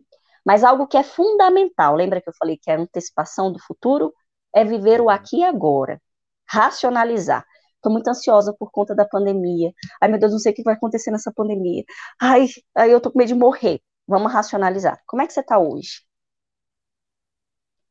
Vamos focar aqui agora. A gente está fazendo o que aqui agora? As pessoas estão ansiosas porque as pessoas estão multitarefas. Você está aqui falando comigo aqui no Zap conversando com alguém, pensando no livro que você tem que ler daqui a pouco e na comida que o que, que vai ser a janta daqui a pouco, né? Então essa coisa do ser humano mil e uma tarefas nos impede de viver bem esse aqui e agora. E esse aqui agora é uma necessidade do ser humano de começar a sair das distrações. Hoje a ansiedade precisa de uma ordem, da virtude da ordem. Um ser humano que se ordena, que quando toca o celular, ele consegue desligar o celular antes de ver a notificação, o despertador. Mas não, eu vou ver a notificação, vou fazer o xixi, já vou escovando o dente, vou trocando de roupa, já vou tomando café. Uou! E isso já, já vai nos deixando numa ansiedade muito grande. Então, ordenar o seu dia, uma outra dica. Você tem horário, você tem um bom gerenciamento de tempo, você faz bem uma rotina de sono, alimentação, atividade física, que vai liberando hormônios, porque tem uma questão neuro, né, associada à depressão, à ansiedade, que dá uma alteração nos nossos neuros, neurotransmissores. A atividade física vai nos ajudar nessa regulagem. Então, muitas podem ser as respostas diante da ansiedade. O psicólogo vai te ajudar a perceber o grau disso. É leve, Será que é só uma questão aí de rotina? Não, é uma questão mais séria, que a gente vai precisar construir enfrentamentos para que isso não se torne algo mais agravante. Então, mais uma vez, a unicidade depende. Porém, se você já consegue se organizar, viver bem a, uma vida ordenada, você consegue respirar e você consegue viver o aqui e agora, você já vai estar trabalhando bem as suas possibilidades de ter uma vida menos ansiosa. É isso aí. Ó. E para fechar aqui também com esse tema, é, e o medo excessivo de perder alguém que ama muito com o falecimento? Né? É uma situação ruim, mas que é ainda mais com a questão da pandemia. É, eu acho Uau. que engloba também a questão da ansiedade e um pouco do medo. É um tempo atual, sabe? Que estamos vivendo, o medo, né? Tá muito a pandemia, ela gera medo porque ela nos aproxima da morte mesmo, né? Faz a gente pensar a morte. E que bom que faz a gente pensar a morte, porque a melhor forma de lidar com a morte é você viver bem. É você conseguir olhar a sua vida hoje e aparar tudo aquilo que é necessário para que você tenha uma boa vida. Isso se faz, isso é a melhor forma de se preparar para a morte. O medo de perder alguém está associado ao amor. Quando a gente ama, a gente teme. E olha como isso é contraditório, né? Se a gente vai lá em João, o que, que é em 1 João? No amor não há temor. Só que na minha humanidade, eu temo perder. Porque eu estou entendendo que no momento em que o outro vai embora, eu estou perdendo. A nível cristão, o recurso da fé ajuda a lidar com a morte quando a gente entende que o outro ganha quando morre, morre né? A questão da vida eterna. A nível psicológico, a gente trabalha a questão dos apegos. A gente trabalha a questão do esse ser que eu amo, eu quero como um bem. E qual é a melhor forma da gente viver um amor livre? entendendo que o outro não é o meu bem. O outro é alguém que eu queiro, que eu devo querer o bem. O outro não é o meu bem, mas é alguém que eu devo querer o bem. E aí, nessa dinâmica de como eu amo, o amor, ele, o, a insegurança de perder vai existindo, porque até lá em Cânticos dos Cânticos a gente fala o meu amado, o amado é meu, a gente quer segurar, né? eu amo o meu amado, o meu amado é meu, né? A gente tem a necessidade, as teorias dos apego fica aí como uma dica para quem gosta de estudar, estude as teorias do apego. Lá na clínica, né, tem é, uma especialista em ansiedade, a Paula, que junto com o Luciano criaram um curso chamado Ansiedade nos Relacionamentos. E eu acabei de fazer esse curso deles e lá eles trabalham bem a questão da teoria dos apegos, sabe? Que fala-se muito disso. Existem é, o ser humano ele carrega em si a questão do apego. Eu amo, eu quero para mim. E aí, nesse momento do eu querer para mim, eu vou aprisionando essa pessoa para mim, né? Então eu não quero que ela se vá. Por isso que eu tenho medo de perder. E esse medo, ele vai existir. Porque existe apego, aí é o ciclo vicioso. O que a gente pode fazer é minimizar essa dor quando você fica vivendo o medo e não vive essa relação do hoje aí, que voltando do aqui e agora, né?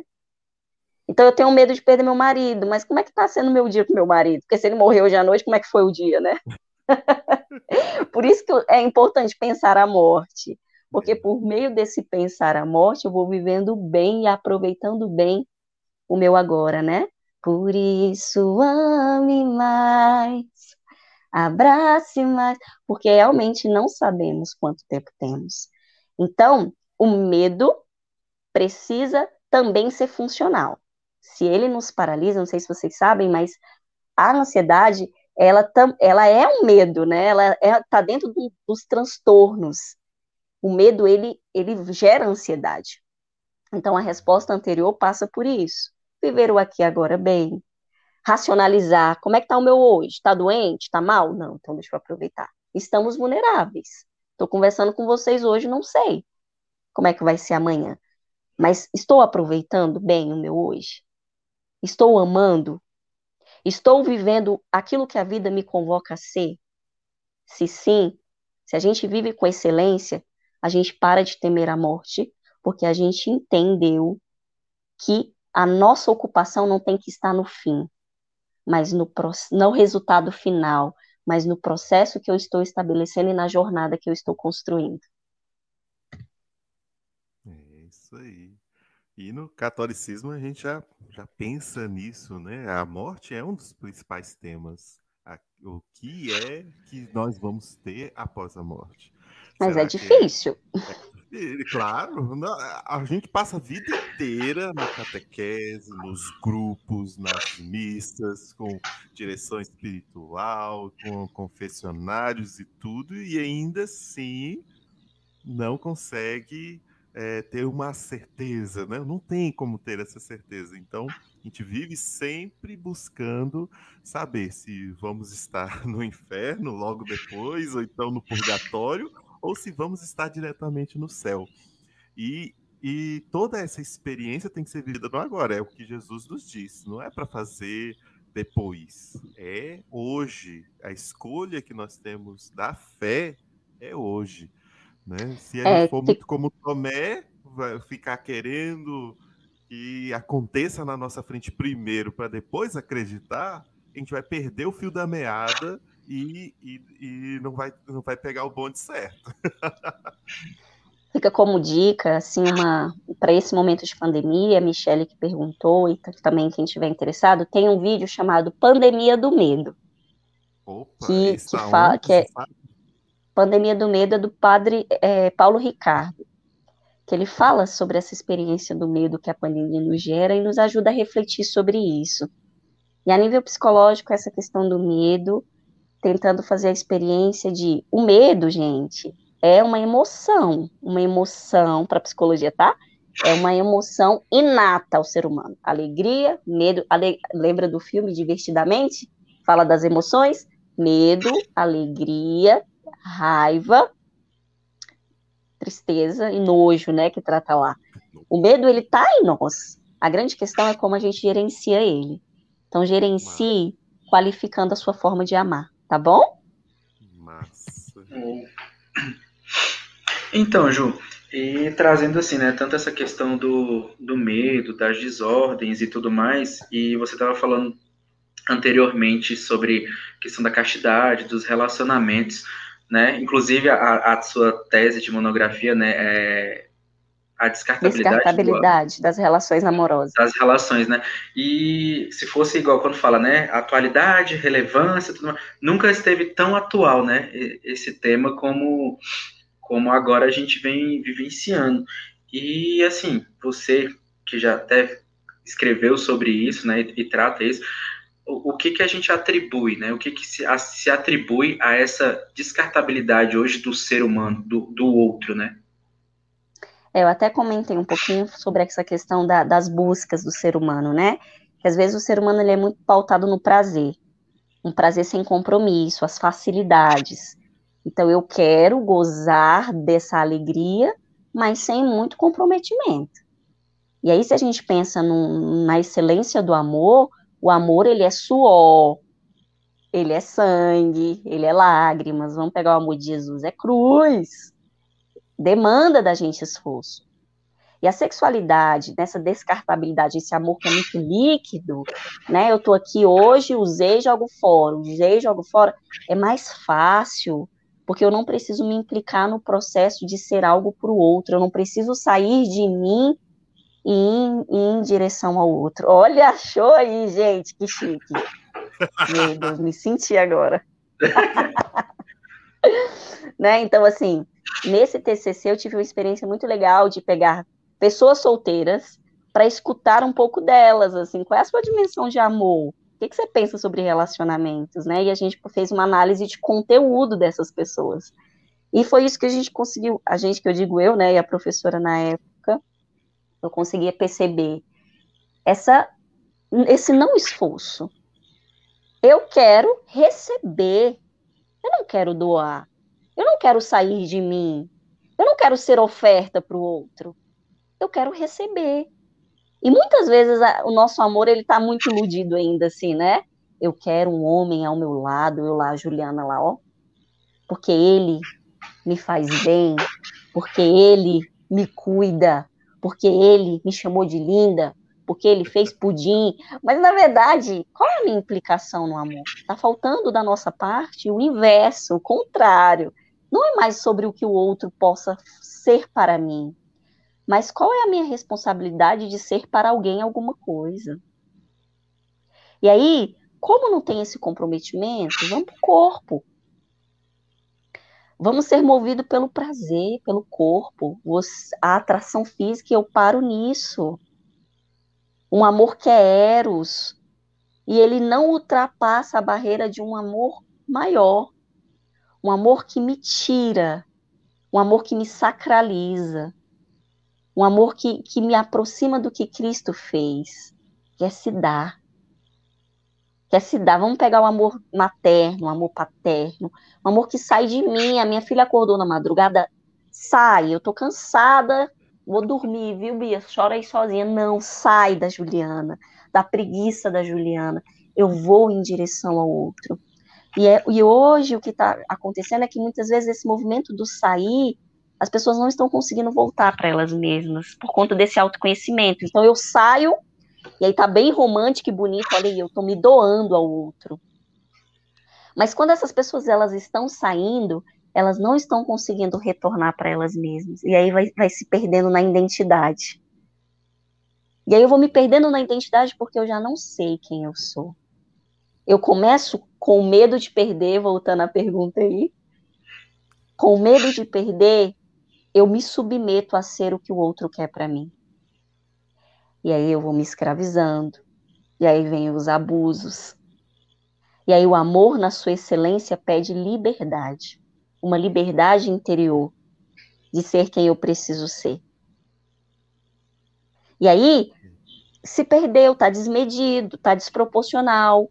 Um se doa 100%, te dei um presente de 100 reais, recebo um de 1,99, ou não recebo nada porque nos falta essa responsabilidade nos, de fazer nos responder o chamado que, que temos, que é amar da forma mais doada possível, humana, imperfeita, mas um amor de doação. E aí se torna um problema, sabe, Henrique? Tá todo mundo muito perdido nos conceitos de amor. Eu te amo demais por isso que eu me joguei no carro para não te perder. Eu te amo demais, por isso que sexualmente eu vou liberando tudo. Eu, meu, ah é, você fica comigo só se a gente tiver relação sexual, então tá. E eu vou perdendo a autenticidade de ser quem eu sou. Em nome de não ficar só, eu me perco naquilo que eu sou, porque eu não quero ficar só. Eu acho que casa com essa dúvida agora, que acho que já está respondendo ela, né? Como avalia a dificuldade em se estabelecer um relacionamento sólido atualmente. É, já está nesse caminho. Por isso, minha gente, que a questão dos perfis. Tenham critérios no amor. Hoje, nós estamos de fato vivendo uma crise nos relacionamentos. Existem muitas pessoas boas, solteiras, muitas pessoas que querem construir uma relação séria, consolidada, que sonham, mas infelizmente não tem existido pessoas que estão gerando o sabor de eternidade quando entram na nossa vida. Pelo contrário, as pessoas estão chegando querendo usar né, essa descartabilidade e ir embora. E aí, respondendo essa pergunta, Lorena, talvez está faltando esse autoconhecimento. Vamos voltar eu já não sei o que eu quero, eu só quero. Eu já não sei quem eu vislumbro viver. Apareceu por conta que eu tenho pressa, né? De fato, o tempo está passando, né? A aceleração e tudo junto e misturado, de tudo que a gente falou. Mas estamos falando com pessoas que experimentam a esperança, porque somos de Deus. E saborear a esperança que vem de Deus é saber que no tempo da solteirice nós precisamos estabelecer critérios. O que queremos viver e o que estamos nos submetendo a viver em nome das nossas pressas. Dizem que Deus fez o tempo e o homem a pressa. E em meio às nossas pressas, nós estamos nos jogando em qualquer buraco. Então, de fato, nós precisamos começar a perceber onde estamos transitando quem estamos buscando e se estamos estabelecendo as fronteiras necessárias nas relações quando elas estão existindo e o outro quer só dar o seu pouco. Como é que tem sido o meu posicionamento nas relações de dizer, ei, eu, na minha dignidade de filho de Deus, não mereço o pouco que você está me oferecendo. Ou nós investimos para essa relação dar certo, ou não nos serve, porque isso fere a nossa dignidade e nós não podemos ferir a dignidade que Deus nos fez ser. E até levando para esse âmbito, assim, né, saindo assim, um pouco fora da, da questão da igreja, trazendo para os jovens no, num todo, né, que é, vai muito do, do que a gente tinha conversado até um pouco antes, né? É, eu fujo tanto de, de me encontrar, fujo tanto de olhar para dentro de mim, e isso vai gerando um vazio, um vazio, um vazio, um vazio, e eu tento suprir esse vazio com tudo aquilo que ao meu redor me dá prazer, né? E tudo que gera uma dificuldade eu quero fugir da, daquilo porque o prazeroso é muito mais fácil. E, e uma pessoa assim, Ju, é, olhando, eu acho que a maioria, você vê muito se falar né, da, das relações vazias, de tudo mais, da, da, da, perda do valor do eu, né? Mas, assim, uma pessoa não tem contato com, com religião, com nada, tudo mais, para ela se olhar, encontrar o seu valor, né? E dizer, ah, eu tenho valor é, e, e, eu não vou me trocar, não vou me doar por nada porque você acha que é certo, porque você diz que é o certo para mim, é, ela teria muito mais dificuldade de, de poder sair dessas relações abusivas ou, ou não? Digamos assim. Não sei se ficou claro. É só o final que eu não entendi muito bem, Rick. Se você fala da pessoa que é resistente à mudança, ou é uma pessoa cheia de valor que teria dificuldade de encontrar não, alguém? Não, cara. Acho que eu acabei me embolando na, na fala, né? É, é no sentido de, de assim, é, por exemplo, você tem uma caminhada religiosa, tudo mais, você já tem doutrinas, você tem valores, tem valores cristãos, digamos assim, né? Mas tem um outro público que não tem esses mesmos valores cristãos, mas os dois têm valor, né? Os dois são são pessoas valorosas, né? Cada um é, é, é um ser único, né? E aí você acha que uma pessoa que não tem esses valores cristãos, ela tem ah, muito entendi. mais dificuldade para sair de situações de relacionamentos abusivos, de, de entender o seu valor como pessoa? Entendi o que você falou. Uhum. Né? Henrique, mais uma vez eu no meu depende, né? Porque tem muita gente que está na igreja católica, que já que está aí doutrinado, que sabe tudo, e está agindo como se não conhecesse, porque quando encontrou o príncipe ou a princesa, pronto, não enxerga mais nada.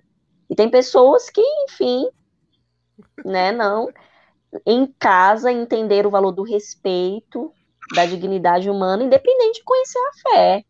Né? Eu acho que não é mérito, né? Porque estamos na igreja, somos os sabidões das relações, né? Eu entendo que não foi isso que você disse, mas eu não percebo isso. Eu acho que está muito mais a, tem muito mais a ver com essa maturidade. E a maturidade ela é é, é, é um caminho, né? Olha, eu tenho um paciente, gente, de 23 anos que dá uma aula para os pacientes de 47.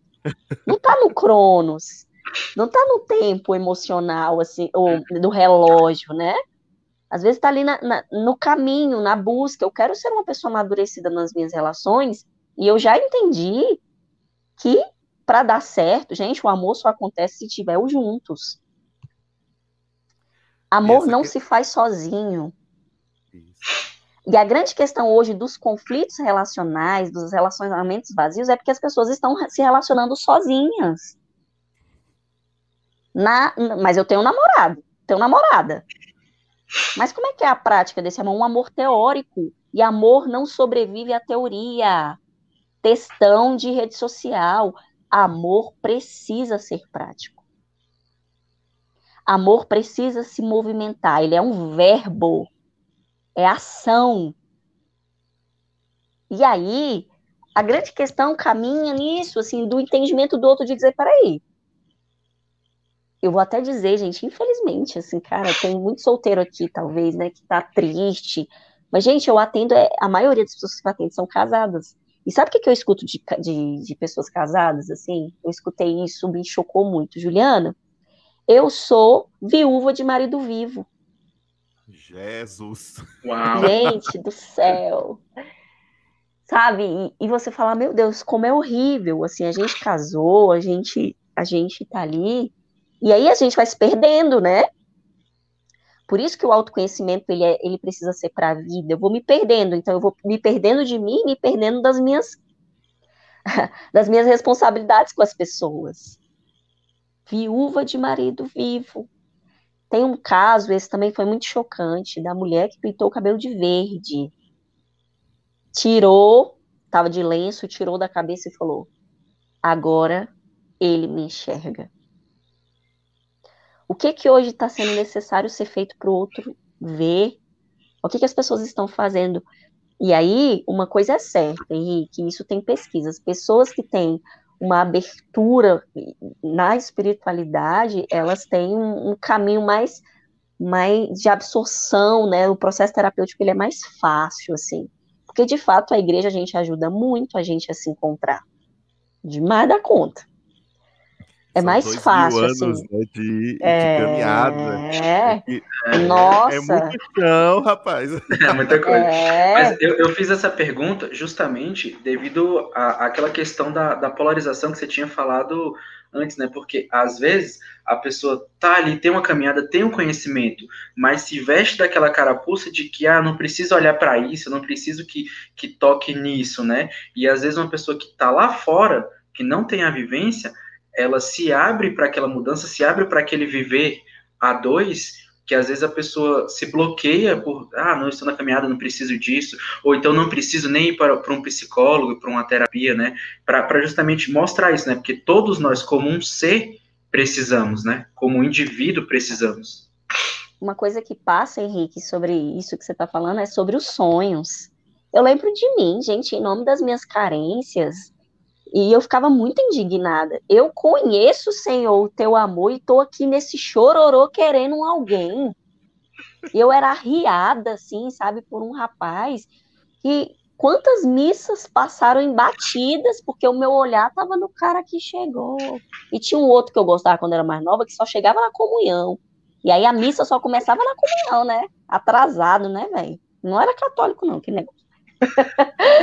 né? Então assim, como muitas vezes, diante da necessidade de viver os nossos sonhos, os nossos desejos, a gente se perde. Eu vou colocando tanta força naquilo que eu quero viver, que aquilo passa a ser o meu tudo. E olha como esse início ele já se torna um ciclo vicioso. Como a gente precisa, inclusive, começar a moderar aquilo que a gente deseja viver, porque dependendo daquilo que a gente busca viver de maneira muito exagerada, pode ser que a gente faça um mau uso dessa experiência. Por que, que eu apostei tanto? Aí quando você vai olhar para a história da Juliana, uma história familiar, sem muita referência, de casamento, Ana, falo, gente, se o Xande tivesse chegado naquele momento de uma Juliana com tanta sede, é tanta sede, é tanta sede que não sei vocês, assim, às vezes eu tô muito apertado pra fazer xixi. Quando eu sento no banheiro, demora um pouquinho para sair, porque eu queria tanto que quando você chega, você fala, eita, poxa, eu não consigo mais. é isso, às vezes os nossos exageros, né? A gente falava tanto de exagero como medidor para ir a um psicólogo. O exagero, ele pode. É um pé pro vício. Então, será que existe amor ou existe dependência? Existe amor ou existe uma linha muito tênue, né, entre amor e prisão. Pode ser que a gente está aí, ó, dizendo que ama muito, mas na verdade só estamos dependentes.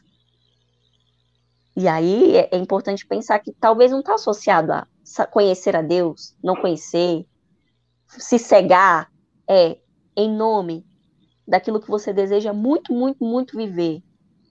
Isso está te desordenando? Ou está te fazendo caminhar para um crescimento de maturidade, te preparando para você viver aquilo que é seu, um plano de vida que é seu. O amor pode estar do seu lado, né? E às vezes eu nem vejo, eu tô tão meu sonho, ele me conduz de uma forma tão grande que eu não consigo olhar para o lado e viver eu passo a depender dos meus sonhos. Eu não passo a ser protagonista da minha história. E ela começa a ser imaginária, fantasiosa. Então, maturidade é se instalar na sua realidade. Quer viver bem uma história afetiva, amorosa? Faça amigos. Não já crie expectativas. Se instale na sua realidade de hoje meu estado de vida está solteiro. Eu, como jovem, na pandemia, estou perdendo tempo, podia, tinha, tinha que estar lá na rua me relacionando. Como hoje eu me, me utilizo dessa solteirice para me desenvolver, para que quando haja um encontro eu não esteja apegada, viciada, numa sede tão grande que é como o xixi da Juliana que não vai sair. né? Não sai, porque é tão grande, tão grande, que fica irrealizável. Ganha uma proporção maior do que deveria ter. Até você falando nessa questão do sonho também, né? Tem gente que coloca assim muito, ah, eu quero aquele sonho, vou realizar, vou realizar. E aí você luta, batalha, vai lá e pá, você alcançou. Só que quando você alcança, você não está realizado naquilo ali. Eu tenho uma comparação legal com isso, Henrique. Dizem que é. essa caminhada aí é igual cachorro correndo atrás de carro. Se o, o, cachorro, quando vê o carro, vê a roda girando e au, au, au, aí late, late, late. Quando o carro para, e aí? Acabou minha vida. O que, que eu posso que fazer? O que eu faço? E agora? É, o cachorro não tem mais o que fazer. e, e é muito disso, assim, Ju como, como é. a psicologia explica isso, assim, pra gente, né? Eu batalhei, eu cheguei, mas aí, igual a galera, assim, for falar pro público jovem, todo mundo fala, né? Brasília é capital do concurso público. A galera vai lá, batalha, que também concurso público é uma coisa que eu digo, até falo pra, mim, pra minha família, né? Que é uma família de, de servidores. Falei, gente, serviço público é vocação. É legal, te dá muita coisa? Te dá muita coisa. Te, te dá uma segurança mas você tem que ter uma vocação para viver aquilo ali, senão você é um servidor público frustrado, né? Digamos assim, falando de mim, né? E aí eu vejo relatos de amigos também que, chegaram lá, falam, cara, eu tô bem, tô estável, tenho grana, mas não tô feliz. É. Não tô feliz. Tem uma procura grande por isso. Henrique, legal você falar isso, porque tem tudo a ver com a nossa conversa. Falo que o ser humano é um ser cheio de busca. E aí, é, não que a gente precisa deixar de ser simples, né? Porque ah, parece que eu não me contento com nada. Chega as coisas e aí eu não reconheço. Porque tem isso também, né? Quem não sabe o que quer, quando chega, não reconhece que chegou. E tem o por é contrário, é né? Tem gente que é criticada por ser muito simples, né? Ah, você se contenta com, com qualquer coisa. É, sem ter um pouco de ambição. Também não é, não é nisso que eu estou dizendo. O que eu estou dizendo é a vida é dinâmica. O que a gente precisa desses motivadores para caminhar.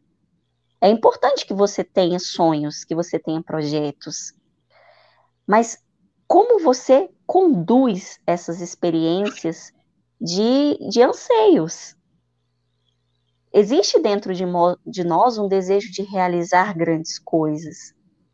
Mas se isso é, é feito de uma maneira com muito sofrimento, com muita pressa, pode ser que quando chegue, você veja que não é essa Coca-Cola toda e sofra.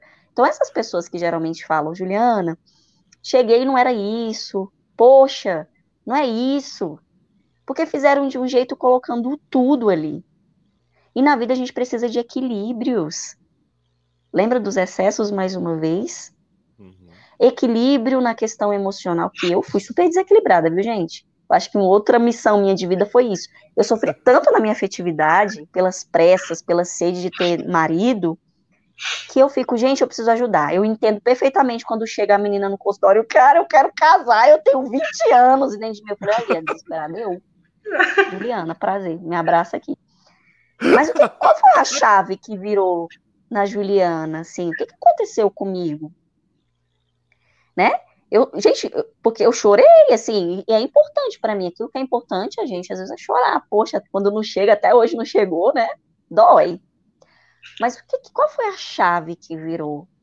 Eu entendi que a Juliana não era só afetividade. Existem. Quando nós vamos nos fragmentando a só aquilo, eu preciso estudar, minha vida é só isso, é só igreja, é só estudo, é só relacionamento, essa coisa reducionista que nos coloca em uma coisa só, vai nos fragmentando. A gente precisa viver a integralidade do ser.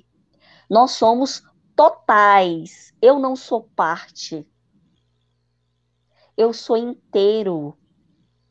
E tem momentos na vida que parece que eu aperto pause em todas as áreas da minha vida e fico só em uma. E isso vai bitolando, você só vive isso. E aí, geralmente, quando a gente vai tendo esses desgastes, né? De ficar em uma área, só quando chega, você fala, e o resto, cara? Né? Ou então só quero viver isso. Ficou lá atrás. né? Então, amados, é muito importante a gente conseguir ser pessoas que, que conseguimos olhar a nossa integralidade. Eu sei ser trabalho, aqui eu tô como psicólogo. Imagine a Juliana respirando psicologia o tempo todo, falando igual eu tô falando aqui. Que saco! Gente, quem me vê não acredita que eu sou uma boa psicóloga. Vocês sabem, velho. Quando eu tô com vocês, eu fico falando, velho, cabuloso, é mesmo, fazendo dancinha, brincando, fazendo melô de igreja. Eu e Lucas. Qual é o melô da. Como é que é, Lucas? Da. Da mãe com raiva. Tua mão desceu sobre mim. A gente faz os melôs da igreja, né? Melô da cozinha, óleo em tudo. Melô dos planetas, amar-te mais. Melô do carro, meu coração é para ti. Então, assim, palhaça, assim, porque não dá para ser uma pessoa só fica aqui, psicologia, Freud, logoterapia. Pelo amor de Deus, gente, a gente tem outras coisas. Jovem, vai comer pizza, vai, vai rezar, vai dançar, vai conversar. É assim que o namoro aparece. O Xande apareceu assim. Aí a Juliana doida, doida para casar. Como é que o marido dela aparece, gente? Num dia como psicóloga, eu vejo um cara que quer casar, vou te ajudar. Ajudando o cara, o Xande, sem ser a, a mulher dele, tá? Mas ajudar a fazer o casamento. Cara, o Xande era o filho da mulher que doou o buffet para o casamento. E aí, na minha ajuda do cara que ia casar, aparece meu marido. Entende, assim? Despretensiosa, acontece as coisas. Quando acalmou o coração, apareceu. Não, o coração nunca acalmou. Mas ele, ele conseguiu olhar para outras coisas. Ah. a gente precisa olhar para outras coisas. E isso eu comecei a fazer. Então, assim, eu comecei. Gente, as minhas orações. Eu nunca rezei, Senhor, me faça uma psicóloga. Me dá marido, me dá marido. Sozinha eu não posso mais viver. Solteira eu não posso mais viver. Composição, se vocês pegarem minhas músicas, todas as músicas, espera, Senhor, meu Senhor, vou esperar a tua vontade. Senhor, quase era assim, me dá um marido, mas eu fiz uma música. Namora minha alma, meu Senhor, tão carente estou. Então, assim, meu maior pecado precisava se tornar minha maior virtude. Então, o que, que é grande aí em vocês, né? Que é, Henrique? Mas é isso, velho. Então, assim. Tô dando pala aqui.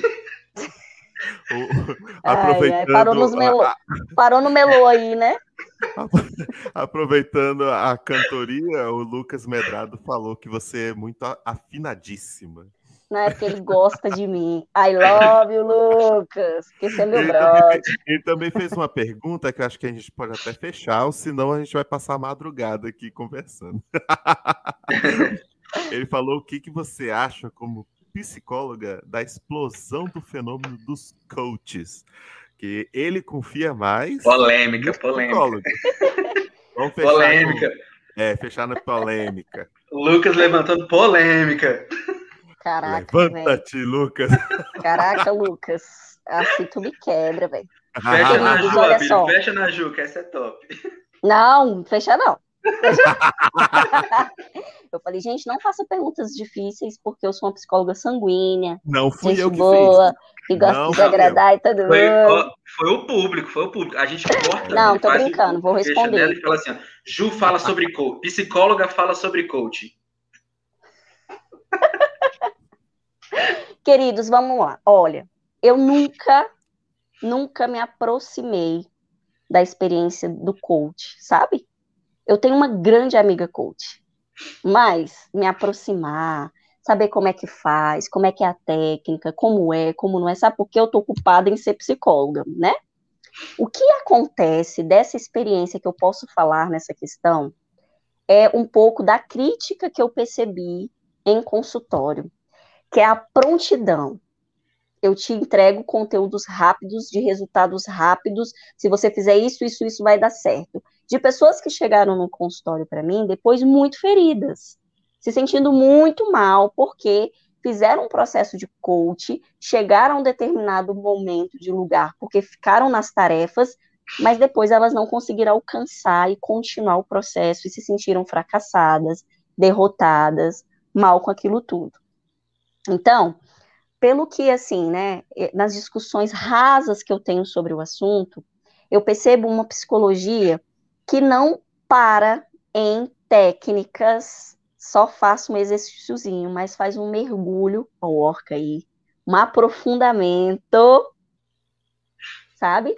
Um aprofundamento na história. Às vezes o processo do coach é, eu quero passar no concurso. Ele faz um recorte da experiência do concurso. O psicólogo ele vai mergulhar na raiz, na história, né? Então assim, eu posso falar do meu. Então o meu eu sempre vou achar mais eficaz, mais gostoso, mais massa de viver, porque é uma experiência total. É o ser humano em sua complexidade. Não vai ficar em técnicas que pode ser que para algumas pessoas sirva, pessoa fez ali rapidinho, deu certo, para outras, pô, isso aqui é pouco, eu queria que o outro mergulhasse em mim. Então eu vejo certas fragilidades no processo que eu conheci, mas que é ineficaz, que não presta, não prestasse, não estaria fazendo sucesso, né? Vai saber, minha gente. Sei lá. O que eu então... tenho medo, só para fechar, é do coach reforçar facilidades que a gente andou falando aqui. Okay. Essa coisa de uma vida sem esforço, do rápido? Mas, minha galera, vou ficar entrando é nesse trem, não. Não, o Lucas te colocou numa enrascada berlinda, e você saiu com... Tá muito bem. Não, eu gente, ia até é colocar verdade, em outra agora. Vou mentir? Não, não, não faz não. Parou. Pelo amor de Jesus. Não, eu, eu ia só fechar assim, porque, igual quando, quando, você falou, né, no sentido, ah, tem gente que usou e funcionou. Aí eu ia até falar assim, ah, então, mas é uma questão de aplicabilidade do é. indivíduo. É, é, é cada um assim, porque mesmo o tratamento psicológico, você pode acompanhar aquela pessoa, mas ela não vai aplicar, não vai se doar o tanto que, que se deveria doar para o tratamento, assim como uma pessoa que, que fez a, a técnica e às vezes para um funcionou, para um não funcionou. Né? Henrique, Só que sei. a psicologia seria aqui um todo. a psicologia é, assim, é um todo, né? Uhum. Sabe por que... mais ainda. Não, mas sabe por que, que eu não sei? Porque porque essa pergunta ela cai por terra se você tiver um psicólogo coach. Esse cara não. Você entende que não dá para saber? Eu não posso falar da casa de alguém que eu não sei da experiência. Gente, tem coaches que eu sei que chega brilha o olho para falar da profissão, achou ali uma ferramenta de missão de vida. Mas é o que eu sei é que no público de psicologia se tem uma briguinha, né? Pela facilidade, mas eu sei que as brigas passam por essa facilidade que eu trouxe para vocês. Entendi. Do pron, da pronta entrega, do fast food, emocional, bora, eu quero agora, eu quero resolver agora, como se fosse um botão que se aperta para resolver problemas. O ser humano é complexo, né? Então é importante a gente trabalhar em profundidade, não ficar no raso, minha galera. Se tá rolando coach raso, Fica não, ponto. É isso que eu tenho para dizer. Isso por qualquer profissão, eu creio. Né? É. Qualquer lugar que você encontre algo oferecendo muito atraso, Pronto, né? fazendo algo que de repente não não vai englobar toda a sua vida, aí você pode desconfiar, tentar desviar. Tudo que é fácil demais, você fica de orelha em pé. Exatamente, porque é, é o contrário, a gente começa no fácil para ir para o difícil, não é você facilidade a vida inteira, fácil, né? E conseguir facilidades facilmente. Não tem como você ataiar isso aí, não. Tem que fazer o negócio uh, caminhar, subir degrau a degrau, fazer um negócio que que realmente você se comprometa, que faça com que as pessoas à sua volta sintam a mudança. E, Cara, se a gente for entrar mais ainda, a gente vai muito mais longe. Até um ponto que o que, o, que a, a, na resposta, na pergunta do Lucas, né, que ajuda eu a resposta, no quesito disso, né, da, da do cuidado com a facilidade, com o imediatismo, na verdade, né? Porque hoje a gente permeia por coisas, a gente quer resultados imediatos, seja emagrecer rápido, seja pass é, passar no concurso rápido, fique rico, entendeu? Essa questão da busca do imediatismo, ir para o céu direto, entendeu? É, faça esse curso e vá para o céu direto, né? Tipo, arrasta para cima, né? E, e traz até para pra, as questões assim, né? no risco do que você estava falando dos relacionamentos, né? A gente não quer viver os processos de amadurecimento, nós queremos pular as etapas. Ah, eu quero um relacionamento, eu quero um namoro, eu quero um casamento, eu quero ter uma família, mas eu não quero viver o processo de amadurecer, curar as minhas mazelas, é, ser melhor para o outro, para que quando eu me casar eu seja melhor para o meu esposo, seja melhor para os meus filhos, né? seja um bom pai, e aí a gente tem uma, uma, uma avalanche, né, do que está acontecendo na sociedade hoje, né? Acho que esse, você pode falar até melhor do que eu, com certeza, que esse é o risco, né, do, do imediatismo e da, da, daquela, daquele resultado fácil e rápido. Não, posso falar melhor que você não, você arrasou, é isso aí. Muito bem. Ju, Vamos finalizando, então. Olha, gente. Ai, gente, que prazer. Eu amei. Eu achei massa demais vocês me chamarem, gente. Obrigada.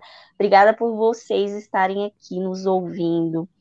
Eu faço um monte de palhaçada, desculpa aí. Não cantei todos os melores. Queria ter cansa, cantado o melô da Largatixa. Mas de repente na parede eu vi Queria ter cantado outras coisas, cara. Obrigada, porque você aguenta as besteiras o, da gente aqui. O Lucas tá lembrou da, do melô da baleia. Da baleia, é, da baleia, Lucas, qual é? Ai, não vou lembrar. Põe aí pra gente. Manda e aí, tem Lucas, um do Tchan, e tem um do Tchan. Te amarei, Senhor. Não, gente, é, pode parar com essas besteiras, nada a ver. Ju, isso aí não pode. Eu falei, já que isso não pode. Negócio... Nós estamos num canal de igreja, nós não podemos ficar fazendo essas palhaçadas. Desculpa, Mas o canal jovem, o jovem é feliz, o jovem é alegre. Até, Puta, até esses dias. Tá Florentina Católica. Florentina Católica. Esse é tipo, é piada, é piada gospel, gente. Desculpa aí, é tipo stand-up de igreja. Ju, vamos investir no stand-up católico. Vai dar certo. Não, velho, tem que ser espontâneo. Aí o melô da baleia. Leve minhas é. águas profundas. Eu não sei cantar essa música, não lembro, não. Desculpa, Lucas. Mas, enfim, a gente, gente, tem hora que eu e o Lucas a gente senta para criar melô. Eu e Lucas juntos é a mesma coisa de estragar o ambiente. Desculpa aí. Mas, querido, ah. sério, de todo o meu coração, eu amei. Espero ter contribuído de alguma forma. Enorme. Podem me chamar sempre que vocês precisarem, vocês sabem onde me achar.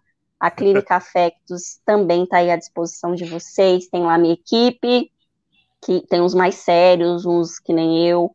Enfim, mas estamos lá, viu? Para ajudá-los no que vocês precisarem, porque eu tenho um amor imenso por vocês. Amém, Ju. A gente que agradece a sua abertura a poder participar, a poder trazer né, o seu conhecimento e, e esclarecer para tantas pessoas que vão, vão nos ouvir posteriormente, né, e que precisavam ouvir isso de uma maneira descontraída, de uma maneira leve, porque às vezes a gente vai ouvir, ah, não, esse negócio é tão chato, é tão sério, né? E aqui não, é do jeito descontraído, divertido, né? Que, que faz você querer ouvir mais. Então, a gente agradece muito a, a sua disponibilidade você tem ideia de quanto tempo a gente está conversando?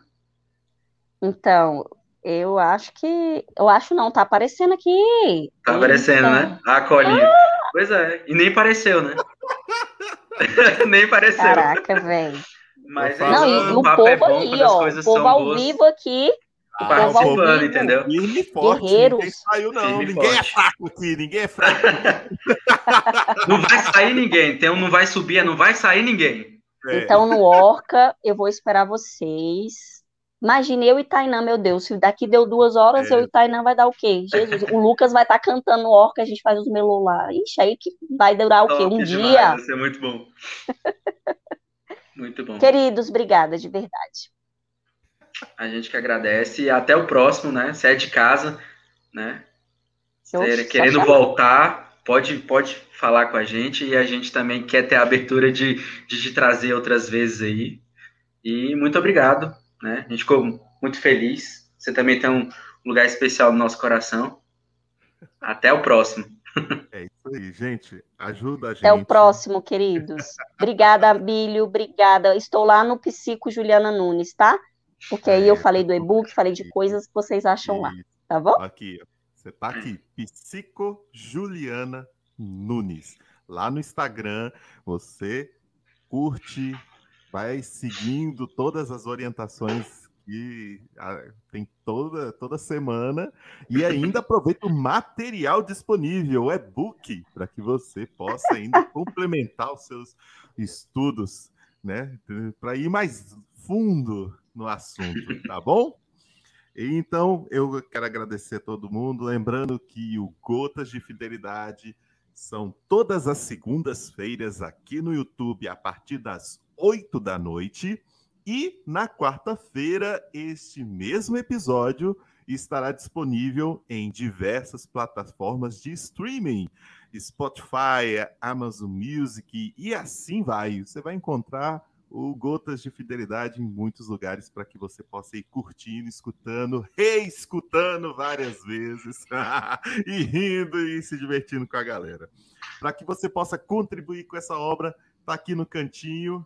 Não, aqui, aqui no cantinho aqui embaixo, o QR Code para que você possa ir na nossa página fazer uma contribuição 9,99 né, neste mês para que você possa nos ajudar a construir o nosso portal. Então, e tem a promoção, também... Abílio. Tem a promoção dos, dos 50 primeiros inscritos dentro deste mês, hein? É verdade. Os 50 contribuintes, né, que é a galera que vai contribuir conosco, vão poder é, participar de um sorteio de uma camiseta do Gotas, aqui é do nosso grupo, mas é do Gotas, e uma canequinha. Então, um vai ganhar uma camiseta e outro vai ganhar uma canequinha do Gotas. É, e se você não quer esperar a, a, a, o sorteio, você pode ir na nossa lojinha, né? escola de fidelidade.org e pode ir lá adquirir. E também, fazendo essa aquisição, você já nos ajuda com a construção do nosso portal. Então, ajuda é, nós, povo, ajuda nós. É, ajuda nós, povão, ajuda nós. Vamos lá. É para que a gente possa construir uma coisa melhor e fazer ainda alcançar muito mais, ficar com a galerona aqui ao vivo. Grande abraço, fiquem com Deus e tchau, tchau, viu? Escutar Gotas de Fidelidade Podcast. Tocando Gotas de Fidelidade Podcast em Amazon Music. Eis a temporada 1, episódio Gotas de Fidelidade Podcast, episódio 00, lançamento Fidelidade da Cruz e Escola de Fidelidade.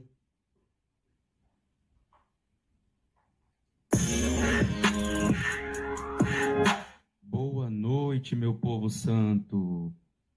Que alegria estar com vocês aqui essa noite, nesse lançamento maravilhoso do nosso podcast fiel, Gotas Alexa, de Fidelidade. Escutar Gotas de Fidelidade podcast no Spotify. Boa noite, meu povo santo.